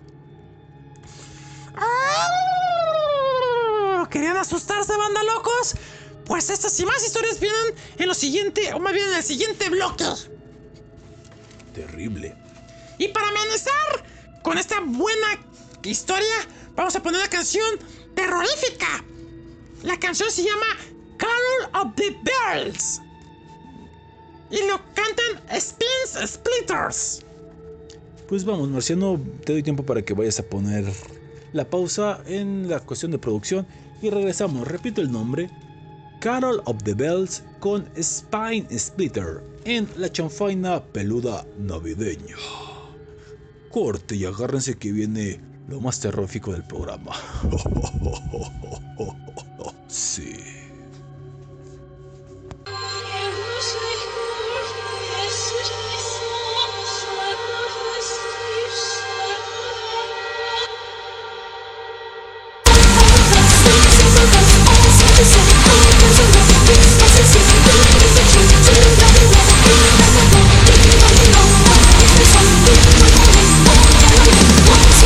La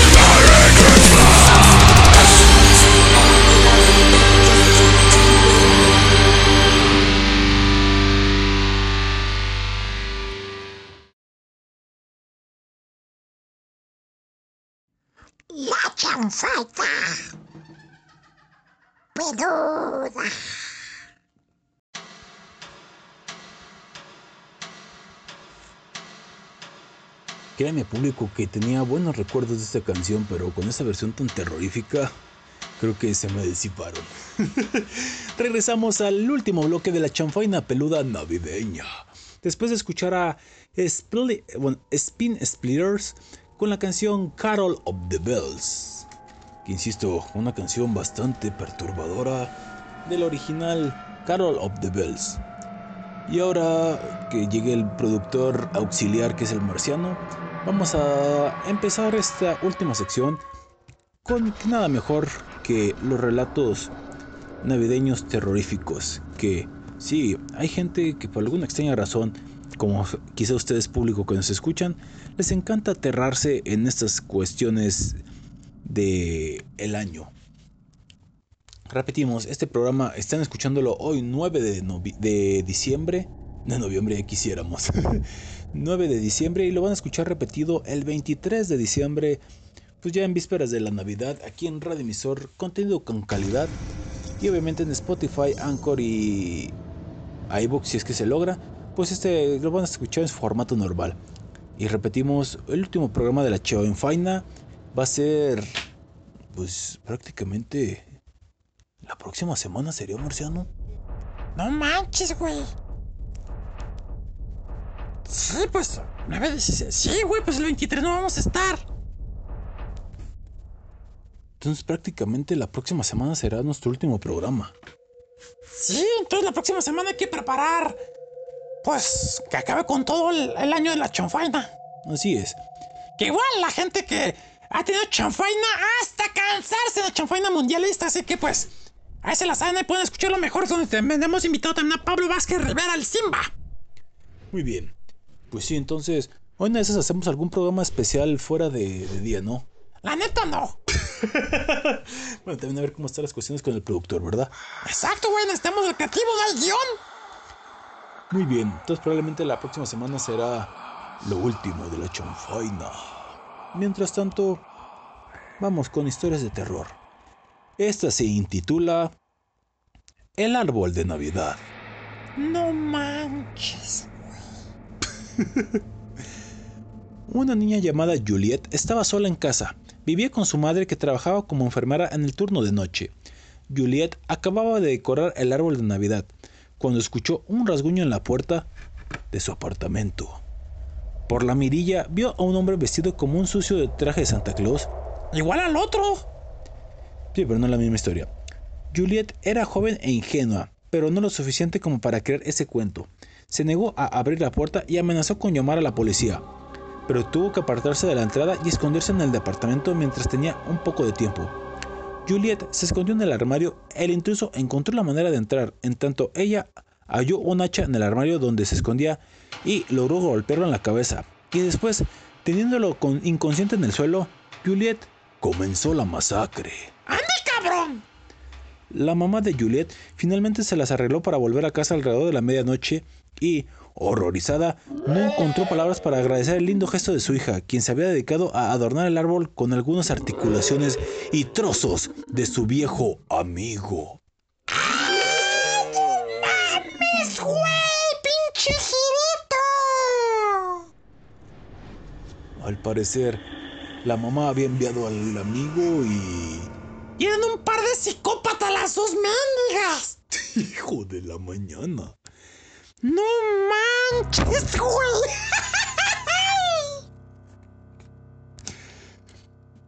Sin palabras. Qué buen giro de la historia. La siguiente es la casa maldita. Cito. Mis padres y yo vivíamos en una pequeña casa muy antigua. Vivimos allí desde que yo tenía 7 años hasta que yo tenía 19. Desde el mismo día que nos mudamos sentí que no estábamos solos. Cada Navidad invitaba a un amigo a pasar la noche. Ah, seguro se lo iba a coger. En el último año que estuvimos en esa casa, mi amiguis y yo estábamos sentados en la sala de estar, viendo la televisión cuando la temperatura bajó drásticamente. El termostato se había apagado sin programarlo. Cuando me levanté para subir la temperatura, el árbol de Navidad comenzó a temblar violentamente. Los adornos se caían a derecha e izquierda sin ninguna explicación. Ambos estábamos aterrorizados. Subimos corriendo las escaleras y nos acostamos en mi cama. Después a coger. La puerta del cuarto estaba ligeramente abierta. Cuando miré hacia el pasillo oscuro, me horroricé al ver una figura alta y blanca corriendo por el pasillo. Me volví hacia mi amiguis y ella me dijo que había visto exactamente lo mismo, güey. Uy. No estuvo tan espeluznante como el primero, pero... Está cabrón, ¿no? Mm, Sí. La siguiente es la, la bruja estilista. Andy, cabrón. Te hace falta corte, güey. Sí, ¿verdad? Decidimos celebrar la Navidad en la casa de mi tía. Algunos miembros de mi familia estaban en la sala viendo televisión. Los niños jugaban en las habitaciones o dormían, y mi tío, mi tía y yo estábamos sentados en la mesa armando un rompecabezas. Mi primo, que trabajaba en un casino, llegó a casa alrededor de la medianoche. Mientras se detenía y caminaba hacia la casa, miró por la ventana y me vio sentada a la mesa. A mi tío sentado frente a mí, a alguien parado a mi izquierda y alguien parado en la esquina. Así que continuó caminando hacia la casa sin pensar en ello. Al llegar me miró y me preguntó quién estaba parado a mi lado hace unos minutos y quién estaba en la esquina. Me asustó un poco. Mi primo dijo que incluso le pareció ver cómo esta sombra jugaba con mi cabello. No manches. El horror comenzó cuando notamos que tenía todo el cabello hecho un nido, tenía nudos como si no me hubiera cepillado en años. Intentamos arreglarlo pero fue inútil. Mi tía lo tuvo que cortar mientras me, co- me contaba que existía la leyenda en sus rumbos ¡La leyenda! acerca de un grupo de brujas que gustaban de trenzar el cabello de sus próximas víctimas. ¡Mames, güey! No soy religiosa, pero esa noche recé y prendí una veladora y obviamente dormí en la misma habitación que mis tíos. No sé qué pasó, pero a la madrugada una risa macabra nos despertó a todos. Y no, no era Santa Claus. No manches, güey. No sé qué estuvo peor, güey. Si que era la próxima víctima o la risa, güey. Perturbador. La siguiente historia es la visita de mi madre. Dice que la mamá pues había ido, los había abandonado en 1964 cuando tenía 17 años. En 1969 conoció a una chica y se casaron un año después. En diciembre de 1971 estaban esperando su primer chilpayate. Viviendo en una cabaña, en una cabaña con una chimenea en la sala. La esposa y el carnal amaban la chimenea y la encendían todas las noches. En la víspera de la Navidad de 1971, acababan de poner los regalos debajo del árbol y un bonito fuego emitía un hermoso resplandor. En el árbol, una cadena de luces que se suponía que debía parpadear se había detenido varios días antes. Faltaban cinco minutos para la medianoche cuando de repente la chimenea casi se apagó y la cadena de luces comenzó a parpadear. La esposa y el carnal estaban sentados en el suelo y comenzó a sentirse mucho frío en la habitación. La mecedora se comenzó a mover. A pesar de la oscuridad, podía ver a alguien que se mecía ahí. Era su madre. Su esposa, que nunca conoció a la mamá, dijo que podía ver lo mismo, a una persona mayor sonriendo. El espíritu nunca habló, pero siguió mirándolos a él y a la esposa y sonriendo. A las 12 de la noche, el fuego en la chimenea se encendió de nuevo y las luces del árbol dejaron de parpadear. Miró en la silla y el fantasma se había ido. Esa estuvo un poquito de terror, pero triste y, y tierna, ¿no? Definitivamente. Y a ver esta qué tal se les hace. ¿Qué pasó, güey? La historia, marciano. Ah, Se intitula El asesino de la lámpara. no manches, güey. Tuvo una visita inusual el día de Navidad de 2008 y estoy muy seguro de que no fue Santa Claus pasando por mi casa. El día comenzó de manera típica con la apertura de regalos alrededor del árbol de Navidad. Serví una cena de Navidad anticipada para familiares y amigos y todos se fueron a las 5 de la tarde, excepto mi hermana y mi cuñado que viven conmigo. Estaban durmiendo en un dormitorio al final del pasillo con la puerta abierta. Entré en mi habitación y cerré bien la misma. Estaba dormido cuando escuché que se abrió el pestillo de la puerta de mi habitación.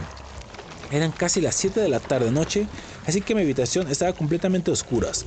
Había dejado las luces encendidas en la cocina y el baño, y había muchas luces navideñas en la sala de estar, por lo que el pasillo había estado bien iluminado. Podría ver quién estuviera en la puerta con el solo levantar la cabeza. ¡Chupas! Bajé las mantas y, las leva- y levanté la cabeza de la almohada ¡Soplas! Pero justo cuando podía ver quién estaba en la puerta, una luz extremadamente brillante me golpeó directamente en los ojos. Me cubrí los mismos y grité, ¡Apaga esa luz! No puedo ver nada. La luz desapareció de inmediato y escuché que el pestillo de la puerta del dormitorio se cerraba. La luz de mi mesita de noche es una lámpara táctil, así que la encendí y miré alrededor del, dormi- del dormitorio. Decidí ver que necesitaban mi hermano y mi cuñado. Cuando entré al pasillo pude verlos a los dos todavía dormidos en la cama. Y entonces, ¿quién abrió la puerta de mi habitación y puso un foco de luz en mi cara? Al día siguiente, un oficial tocó mi puerta. En la mañana, estaba investigando el asesinato de un vecino de la calle. Al parecer, la única pista que tenían es que el asesino era un desequilibrado mental, sin agravar al marciano, ¡Vete a la chingada! que había huido de una institución psiquiátrica. Cargaba una lámpara. Comencé a sudar frío hasta por donde no, antes de poder dirigirle una palabra de respuesta al oficial. Tuvo la reacción cacaria, güey. ¿Cuál es esa? Sintió cagar para adentro.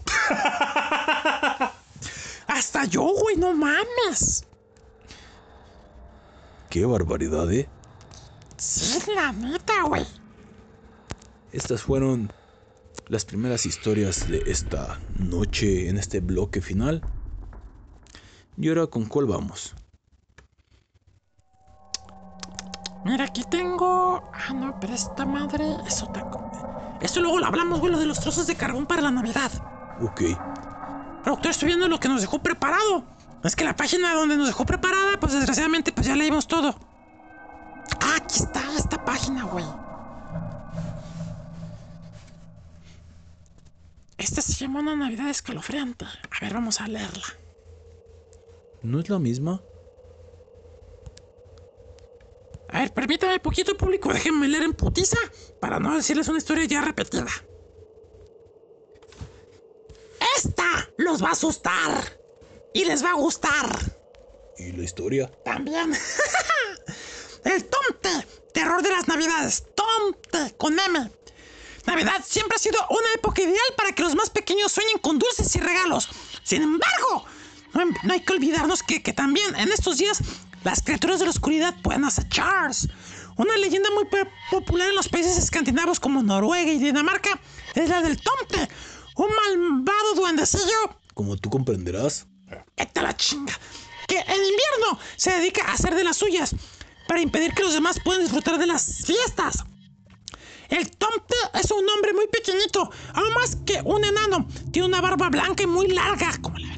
Un solo ojo en el rostro y el atuendo de un granjero. Además, es muy anciano, anciano y malicioso. Es que estaba leyendo otras cosas, güey. Padre látigo, el hombre malo de la Navidad. Cada vez que llega la Navidad, el Tomte se mete en las casas de la gente desprevenido para robarse sus regalos, pues le molesta mucho que nadie le obsequie nada. Además, si hay animales en el hogar, gusta meterse con ellos, robarse a los niños pequeños o asfixiarlos. En el pasado, de verga, se pensaba que él era el que agregaba la leche y espantaba el ganado. Su único ojo es como un carbón ardiente que despierta temor en cualquier niño. Sí, como lo escuchan, solo tiene un ojo, es como un cíclope. Igual que un pito. es un pito de marciano, güey. Con él es capaz de ver el alma egoísta de los chiquillos que han sido malos durante todo el año y los adultos que han perdido toda su inocencia. Otro de los pasamientos preferidos, pasatiempos preferidos de este maligno ser son las bromas pesadas en las cuales es un experto. Sabiendo que la época de Navidades es un tiempo para compartir y estar en paz con los demás, a él le encanta ocasionar malentendidos que provoquen una discordia o odio entre las personas. Y si una familia llega a estar enojada durante las vísperas de Navidad, se dice que el Tomte ha despertado sus peores sentimientos. No obstante, algo que es la verdad es que él es el experto asustando a los niños que se quedan despiertos hasta tarde para tratar de sorprender a Santa Claus y descubrir su identidad. A los que corren con la mala suerte de ser sorprendidos por este peculiar duendecillo, les esperan horribles pesadillas. El tomte se les puede abalanzar para intentar morderlos en las manos o en el rostro. Los puede arrastrar debajo de la cama hasta que el cuero cabelludo les escueza. Pensé que el cuero cabelludo del pescuezo. una depiladita, güey como si se hubiera quemado con fuego y hasta maldecidos, con el único fin de que al crecer se conviertan en adultos infelices. La única forma de protegerse de él consiste en cerrar puertas y ventanas, estar de buen humor y ser generoso con los demás, pues de las buenas acciones los mantienen lejos. Aún así, cada vez que llegan las noches frías y oscuras de diciembre, hay niños escandinavos que juran ver a un siniestro hombrecillo bailando y riendo en medio de la nieve, acechándolos con su único ojo y amenazándolos con llevárselos y metérseles a la... Si alguna vez viajan por aquellas tierras en Navidad y escuchan una risa extraña fuera de la ventana, mejor no se asomen, podrían ver al Tomte y llevarse la peor sorpresa de su vida a la verga.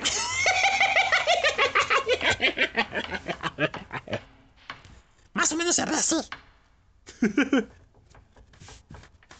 onda, mantos? ¡Ah, qué, qué pedo! ¡Ya llegó este cabrón!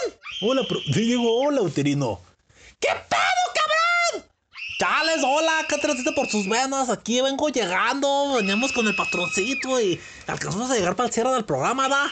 Sí, güey, ¿cómo está todo? Ya mejor, mantos, ya mejor. Ah, qué bueno, me da gusto, güey. Sí, ya está, ya está. Está, está, está, la- está mejorando, ¿verdad? Lo que viene siendo la, la, patrona, la patrona mayor ya está, ya está mejorando, mantos. Qué chido, güey. Me da, me da gusto, güey. Sí, manto, neta. Sí, güey, que no lo creas. Mira, hasta se le llenaron los ojitos de lágrimas. Vete a la chingada, güey. Qué gusto, uterino. ¿Quieres contar una historia? No, manto, yo los escucho. Más pasa aquí a saludar. Yo creo que el Produ también va a venir aquí a saludar a la bandera y pues ya, ¿verdad? Muy bien. Gusto, cabrón. Ven a darte un abrazo. Siguiente historia es el hombre al que no le gustaba la Navidad. Aunque... Déjenme ver. Mm, Creo que esta historia no es tan de terror. Entonces me la voy a saltar. Y me voy a ir con la siguiente. Que dice... Un tipo intentó atacarnos en Navidad. Esto que voy a contar ocurrió hace algunos años, durante las vacaciones de Navidad. Tenía unos 16 años en ese entonces y mis hermanas menores 11 y 13 años. Entre más veces más me casas, se me tuerce. ¡Ya, manto, te, te trolleó! Ya me di cuenta. Esta noche nos encontrábamos conversando en la sala de estar con mi madre cuando de pronto recordé que había dejado algo en el auto de papá. Un poco fastidiada salí al garage para tomar mis cosas. En ese instante, al mirar hacia la calle, me di cuenta de que había un tipo extraño parado en medio mirándome fijamente. Un che puerco, ¿verdad? No lo reconocí. Llevaba una sudadera con capucha que apenas dejaba ver que estaba sonriendo. Sentí escalofríos. Es que le estaba viendo la. Cuando el tipo comenzó a andar sin mí, bueno, a andar hacia mí, silbando, corrí hacia la puerta principal y entré aterrorizada. Le dije a mi madre lo que estaba pasando y ella llamó a papá para que fuera a vigilar. Todavía alterada, observé cómo mi padre salía amenazadoramente de nuestro hogar para ver lo que ocurría. Al parecer, el sujeto seguía allí. Se había quedado de nuevo en medio de la calle y observaba hacia nuestra casa. Papá le preguntó si todo estaba bien, con un tono de voz cortante y él solo respondió que sí, dándole las buenas noches. A la mañana siguiente, por suerte, se había ido. Pasaron un par de días en las que cosas volvieron a, a la normalidad. Cuando recordé que mi madre me había encargado de rezarle sus herramientas al vecino de la casa de enfrente. Estaba por oscurecer y tenía pereza de ir, así que convencí a mis hermanas de hacerlo por mí. Oh, ya valió. Iremos solo si te quedas vigilándonos por la ventana, me advirtieron seriamente. Ayer era con ligera falopia, ¿no? A ver, fue a qué dijeron. ¡Oli! Ay, dicen, iremos solo si te quedas vigilándolos por la ventana, güey. Nunca les había gustado salir de noche en la nieve. Accedí y miré como si se dirigieran hacia la casa del vecino. Justo en ese instante, al final de la calle, apareció el mismo sujeto de dos noches atrás, No manches, güey. vestido con la misma sudadera y silbando mientras sonreía. Sentí que el estómago se me encogía del pánico. Nuestro vecino acababa de abrir la puerta para recibir sus herramientas y tan pronto como mis hermanas se dispusieron a volver, el desconocido anduvo hacia ellas riendo maniáticamente. Las niñas echaron a correr aterrorizadas y para ese momento yo ya había abierto la puerta, lista, pa- lista para dejarlas entrar. El tipo nos miró de manera penetrante y volvió a sonreír. ¡Habéis tenido suerte esta bestias! Le escuché decir antes de cerrar la puerta al tipo con acento español. Esa misma noche conté todo a mi padre y él fue a poner una denuncia a la policía. Pensábamos que no podría hacer gran cosa al respecto, hasta que poco después, justo el día de Navidad, nos enteramos que el acosador había, sido arrestado. Al parecer, había tratado de atacar a la hija de una de nuestras vecinas tras invadir su casa metiéndose por ventana abierta. Afortunadamente lo habían detenido a tiempo al escuchar los gritos de la niña. Todavía hoy, cuando recuerdo su siniestra sonrisa, lo cerca que estuvo de mí y de mis hermanas, siento un horrible escalofrío. Vamos, ¿cómo no, güey? Hijo de su chingada madre. Siguiente historia. ¿Quieres contar, Uterino? Chale, sí, sí, sí, sí, sí, me dejan. ¡Órale, vas, uterino! Esta se llama na- na- na- Navidad en el cementerio. Esto le sucedió a mi madre y a mi, y a mi abuela unos 10 años atrás, en un cementerio del campo de Escocia. Cada Navidad es tradición que mi abuela y mis padres vayan a un cementerio del pueblo y dejen flores en las tumbas de mis bisabuelos y otros parientes que están encerrados allí. Es un cementerio grande, rodeado por un lado por campos y árboles y por el ostro de los límites del pueblo. Justo en esta zona se encuentra una casa en la que vive un gato de color naranja. Al que le falta una pata. Siempre iba y se portaba amistoso y era divertido acariciarlo y hablarle. Aquel año habían acudido a la primera hora de la tarde y había oscurecido para entonces, como suele ocurrir durante el invierno escocés y la era especialmente noche fría. Mi padre se estaciona en la puerta delantera del cementerio dejando a que mi madre y mi abuela salieran a dejar algunas flores. Yo no estaba allí ese año. Si mal no recuerdo, decidí quedarme jugando videojuegos porque hacía demasiado frío. Así que pues ellos fueron y se pusieron las flores, la noche estaba tranquila, no había nadie más ahí. Llevaban solo una linterna para poder caminar entre las lápidas. Si bien no era el momento ideal para haber acudido, mis padres habían estado trabajando hasta tarde y con la Navidad, un par de días más tarde, fue el único que pudieron acercarse para ir a presentar sus, sus- respetos. En el camino de regreso al automóvil, mamá y la abuela pasaron por una zona de ce- cercas de la puerta principal donde se acumulaba la basura, las flores muertas y demás des- desechos, ocultados a medias por algunos arbustos y setos. Algo se movió entre la maleza. Al principio no pensaron en ello hasta que el ruido se volvió más fuerte. Obviamente había una persona acechándolas, tratando de asustarlas. Apuntaron con la linterna y distinguieron silueta de alguien encorvado en el arbusto espiándolos. ¡Buen intento, John! Dijo mi abuela que tenía una voz muy marciana, pensando que era mi padre. ¡Podemos verte ahí! Replicó. El coche estaba en silencio, así que era lógico imaginar que podía ser el que, él quien estuviera jugando, jugando la broma. No estaría fuera de lugar, dada su personalidad alegre y bromista. Unos segundos después, el motor del auto se escuchó cuando mi padre encendió la calefacción. Él seguía en el vehículo, mantos. En el vehículo. Mi madre y mi abuela salieron de corriendo hechos la mocha y se metieron en el coche. Iban a toda velocidad, aterrorizadas ante los ojos de mi, de mi desconcertado padre. Nunca descubrieron quién se escondía en el cementerio, aunque sospechan de, de- de- de- de una leyenda local. ¡Una leyenda local! Una leyenda local, exacto. Se dice que en, que en nuestro pueblo hay una mujer pálida que vaga por ahí a menudo. La vi varias noches. Es una especie de excéntrica con problemas de salud mental. Supongo que probablemente pudo haber sido ella. Dado el pánico que sintió mi madre en aquel momento, habría sido realmente perturbador que, que- confirmaran que se trataba de, de- de la vagabunda. He vuelto muy pocas veces al cementerio desde entonces por ese motivo, manto. Y es que el miedo no anda en burro, anda en cualquier güey. Exacto. Nos queda una historia nada más. O dos. Así que vamos con esta. No sé quiénes interactúan, creo que es de varios, así que vamos, compañeros. ¡Órale! Un extraño Navidad. Esto le sucedió a unos amigos muy cercanos el día de Navidad hace un par de años. Es una historia particularmente espeluznante para mí, ya que pasé un montón de tiempo sola en, tu- en casa. Fa, ¿esta historia la puedes decir tú? Claro. Esta familia estaba disfrutando de una noche típica de Navidad. Era invierno y oscurecía muy temprano. Afuera llovía y había neblina. Era una familia numerosa, aunque todos los hijos habían crecido, tenían entre 20 y 30 años, y la mayoría trabajaban fuera del estadio. Esa temporada habían regresado a casa para estar juntos en vacaciones. Los hermanos estaban ocupados jugando y todos los televisores estaban encendidos. La música navideña estaba sonando y la comida se cocinaba muy rico. Se comía y todo era risa y conversación. Así estuvieron por varias horas. De pronto la hija más joven vio a su papá de pie en medio del patio, usando una sudadera negra con capucha. Tenía la capucha sobre su cabeza. Ay, qué oso, güey. Por lo que solo su boca y barbilla eran visibles y lo único que hacía era mirar a la casa. Mamá, papá, está afuera. Creo que necesita algo. ¿De qué hablas? Él está en el dormitorio tomando una siesta. Fue entonces cuando se dio cuenta de que ese no era su padre.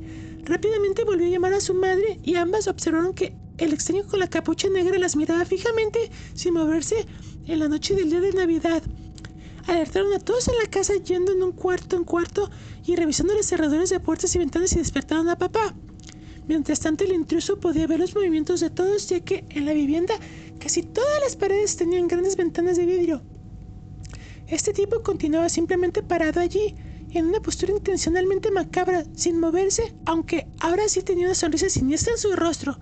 Era obvio que estaba disfrutando. Al principio pensaron que aquella podría ser una mala broma. Todos adentro comenzaron a gritar cosas para intimidarle. Si esto, sí, sí, esto es una broma, no es gracioso.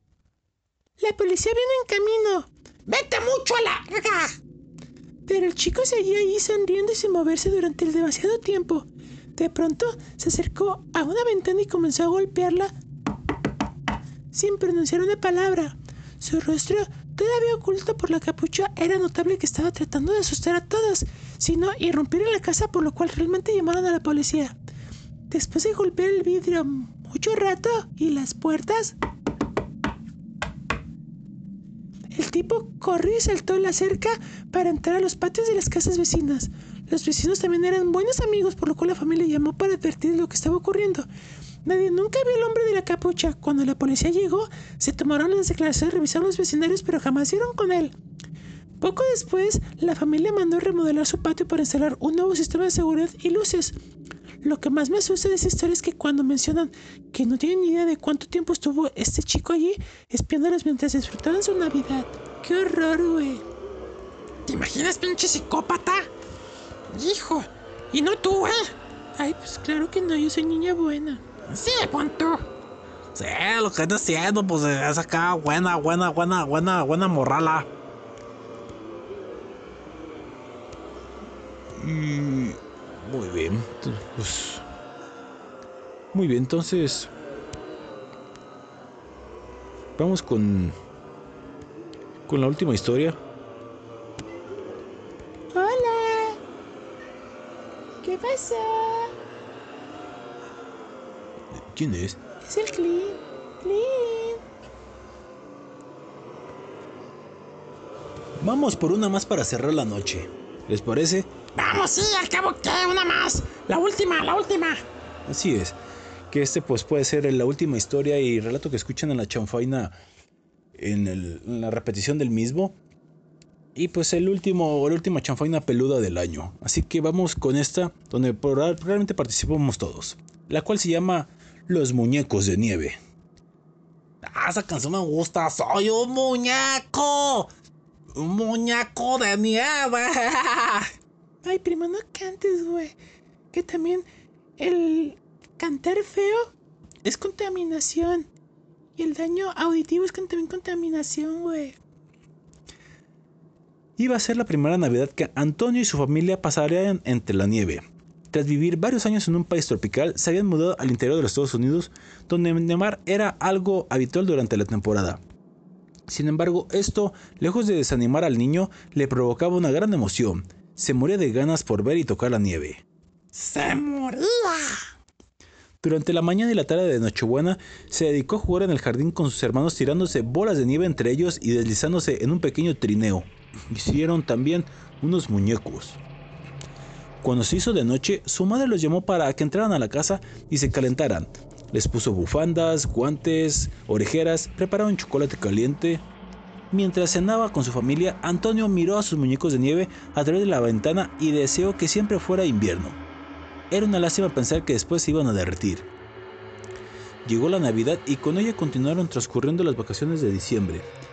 Con cada día que pasaba, más se iban deformando los muñecos y cuando el niño se dio cuenta de que no era más que un par de bultos pequeños, casi derretidos, tomó las cabezas ¡Me soplas! de dos de ellos y las compactó para llevarlas al garage. Allí, su padre tenía una enorme heladera que usaba para refrigerar carne. Antonio colocó las cabezas ¡Juegas! dentro y se fue muy tranquilo a jugar, orgulloso de poder preservar de alguna manera su obra de arte. Esa misma noche se despertó sintiendo un frío insólito. Temblando, se levantó para ir al armario por otra cobija, cuando notó algo extraño. Había un charco de agua en el suelo. ¡No manches! güey, alguien se mió.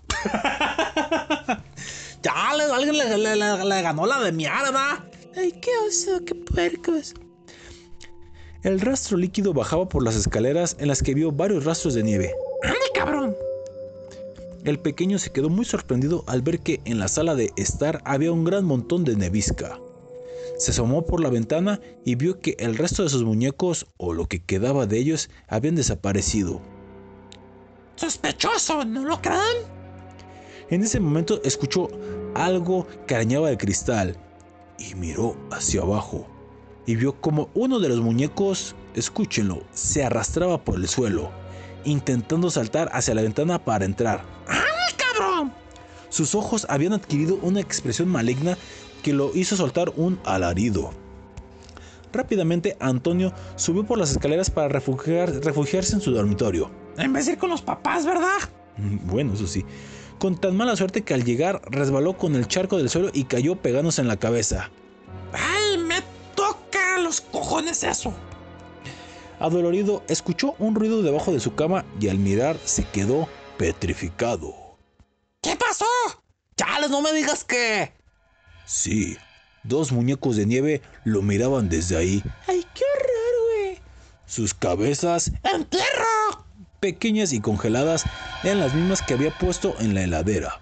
No mames, güey. Aterrorizado, el niño soltó un grito alertando a toda su familia.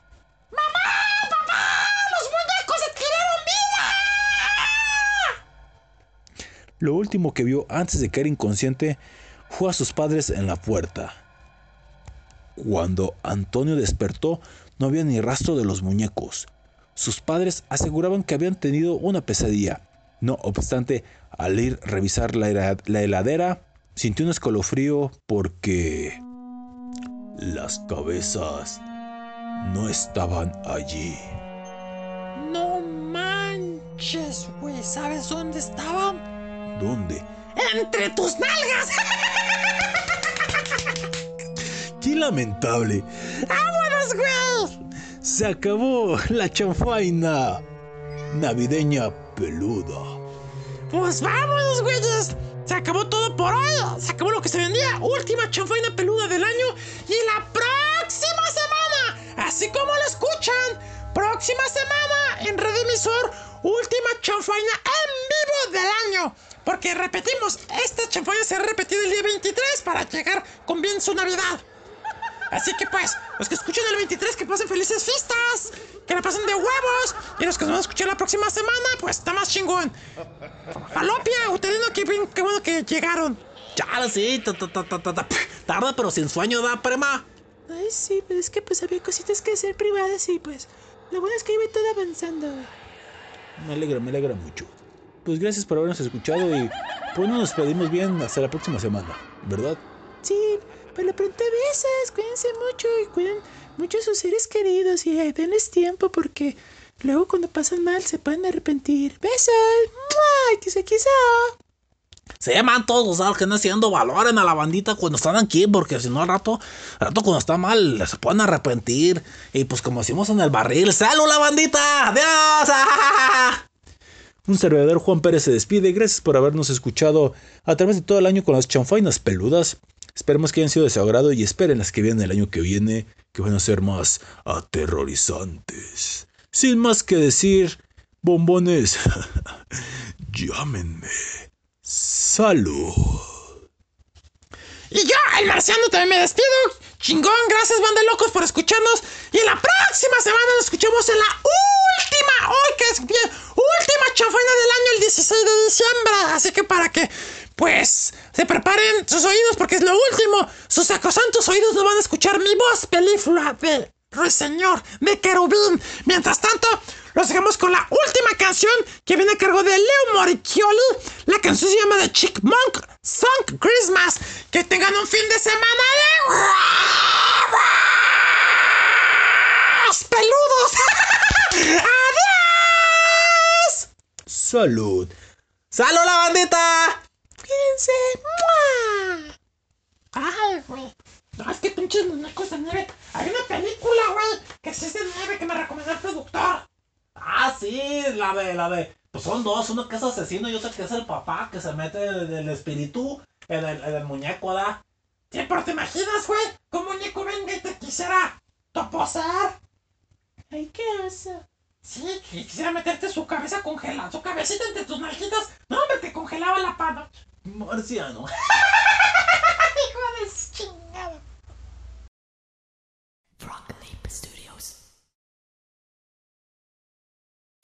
Mic check, one, two. Alright, Leo, are you ready to sing this song? I would say I am, yeah. Alright, let me hear that metal voice.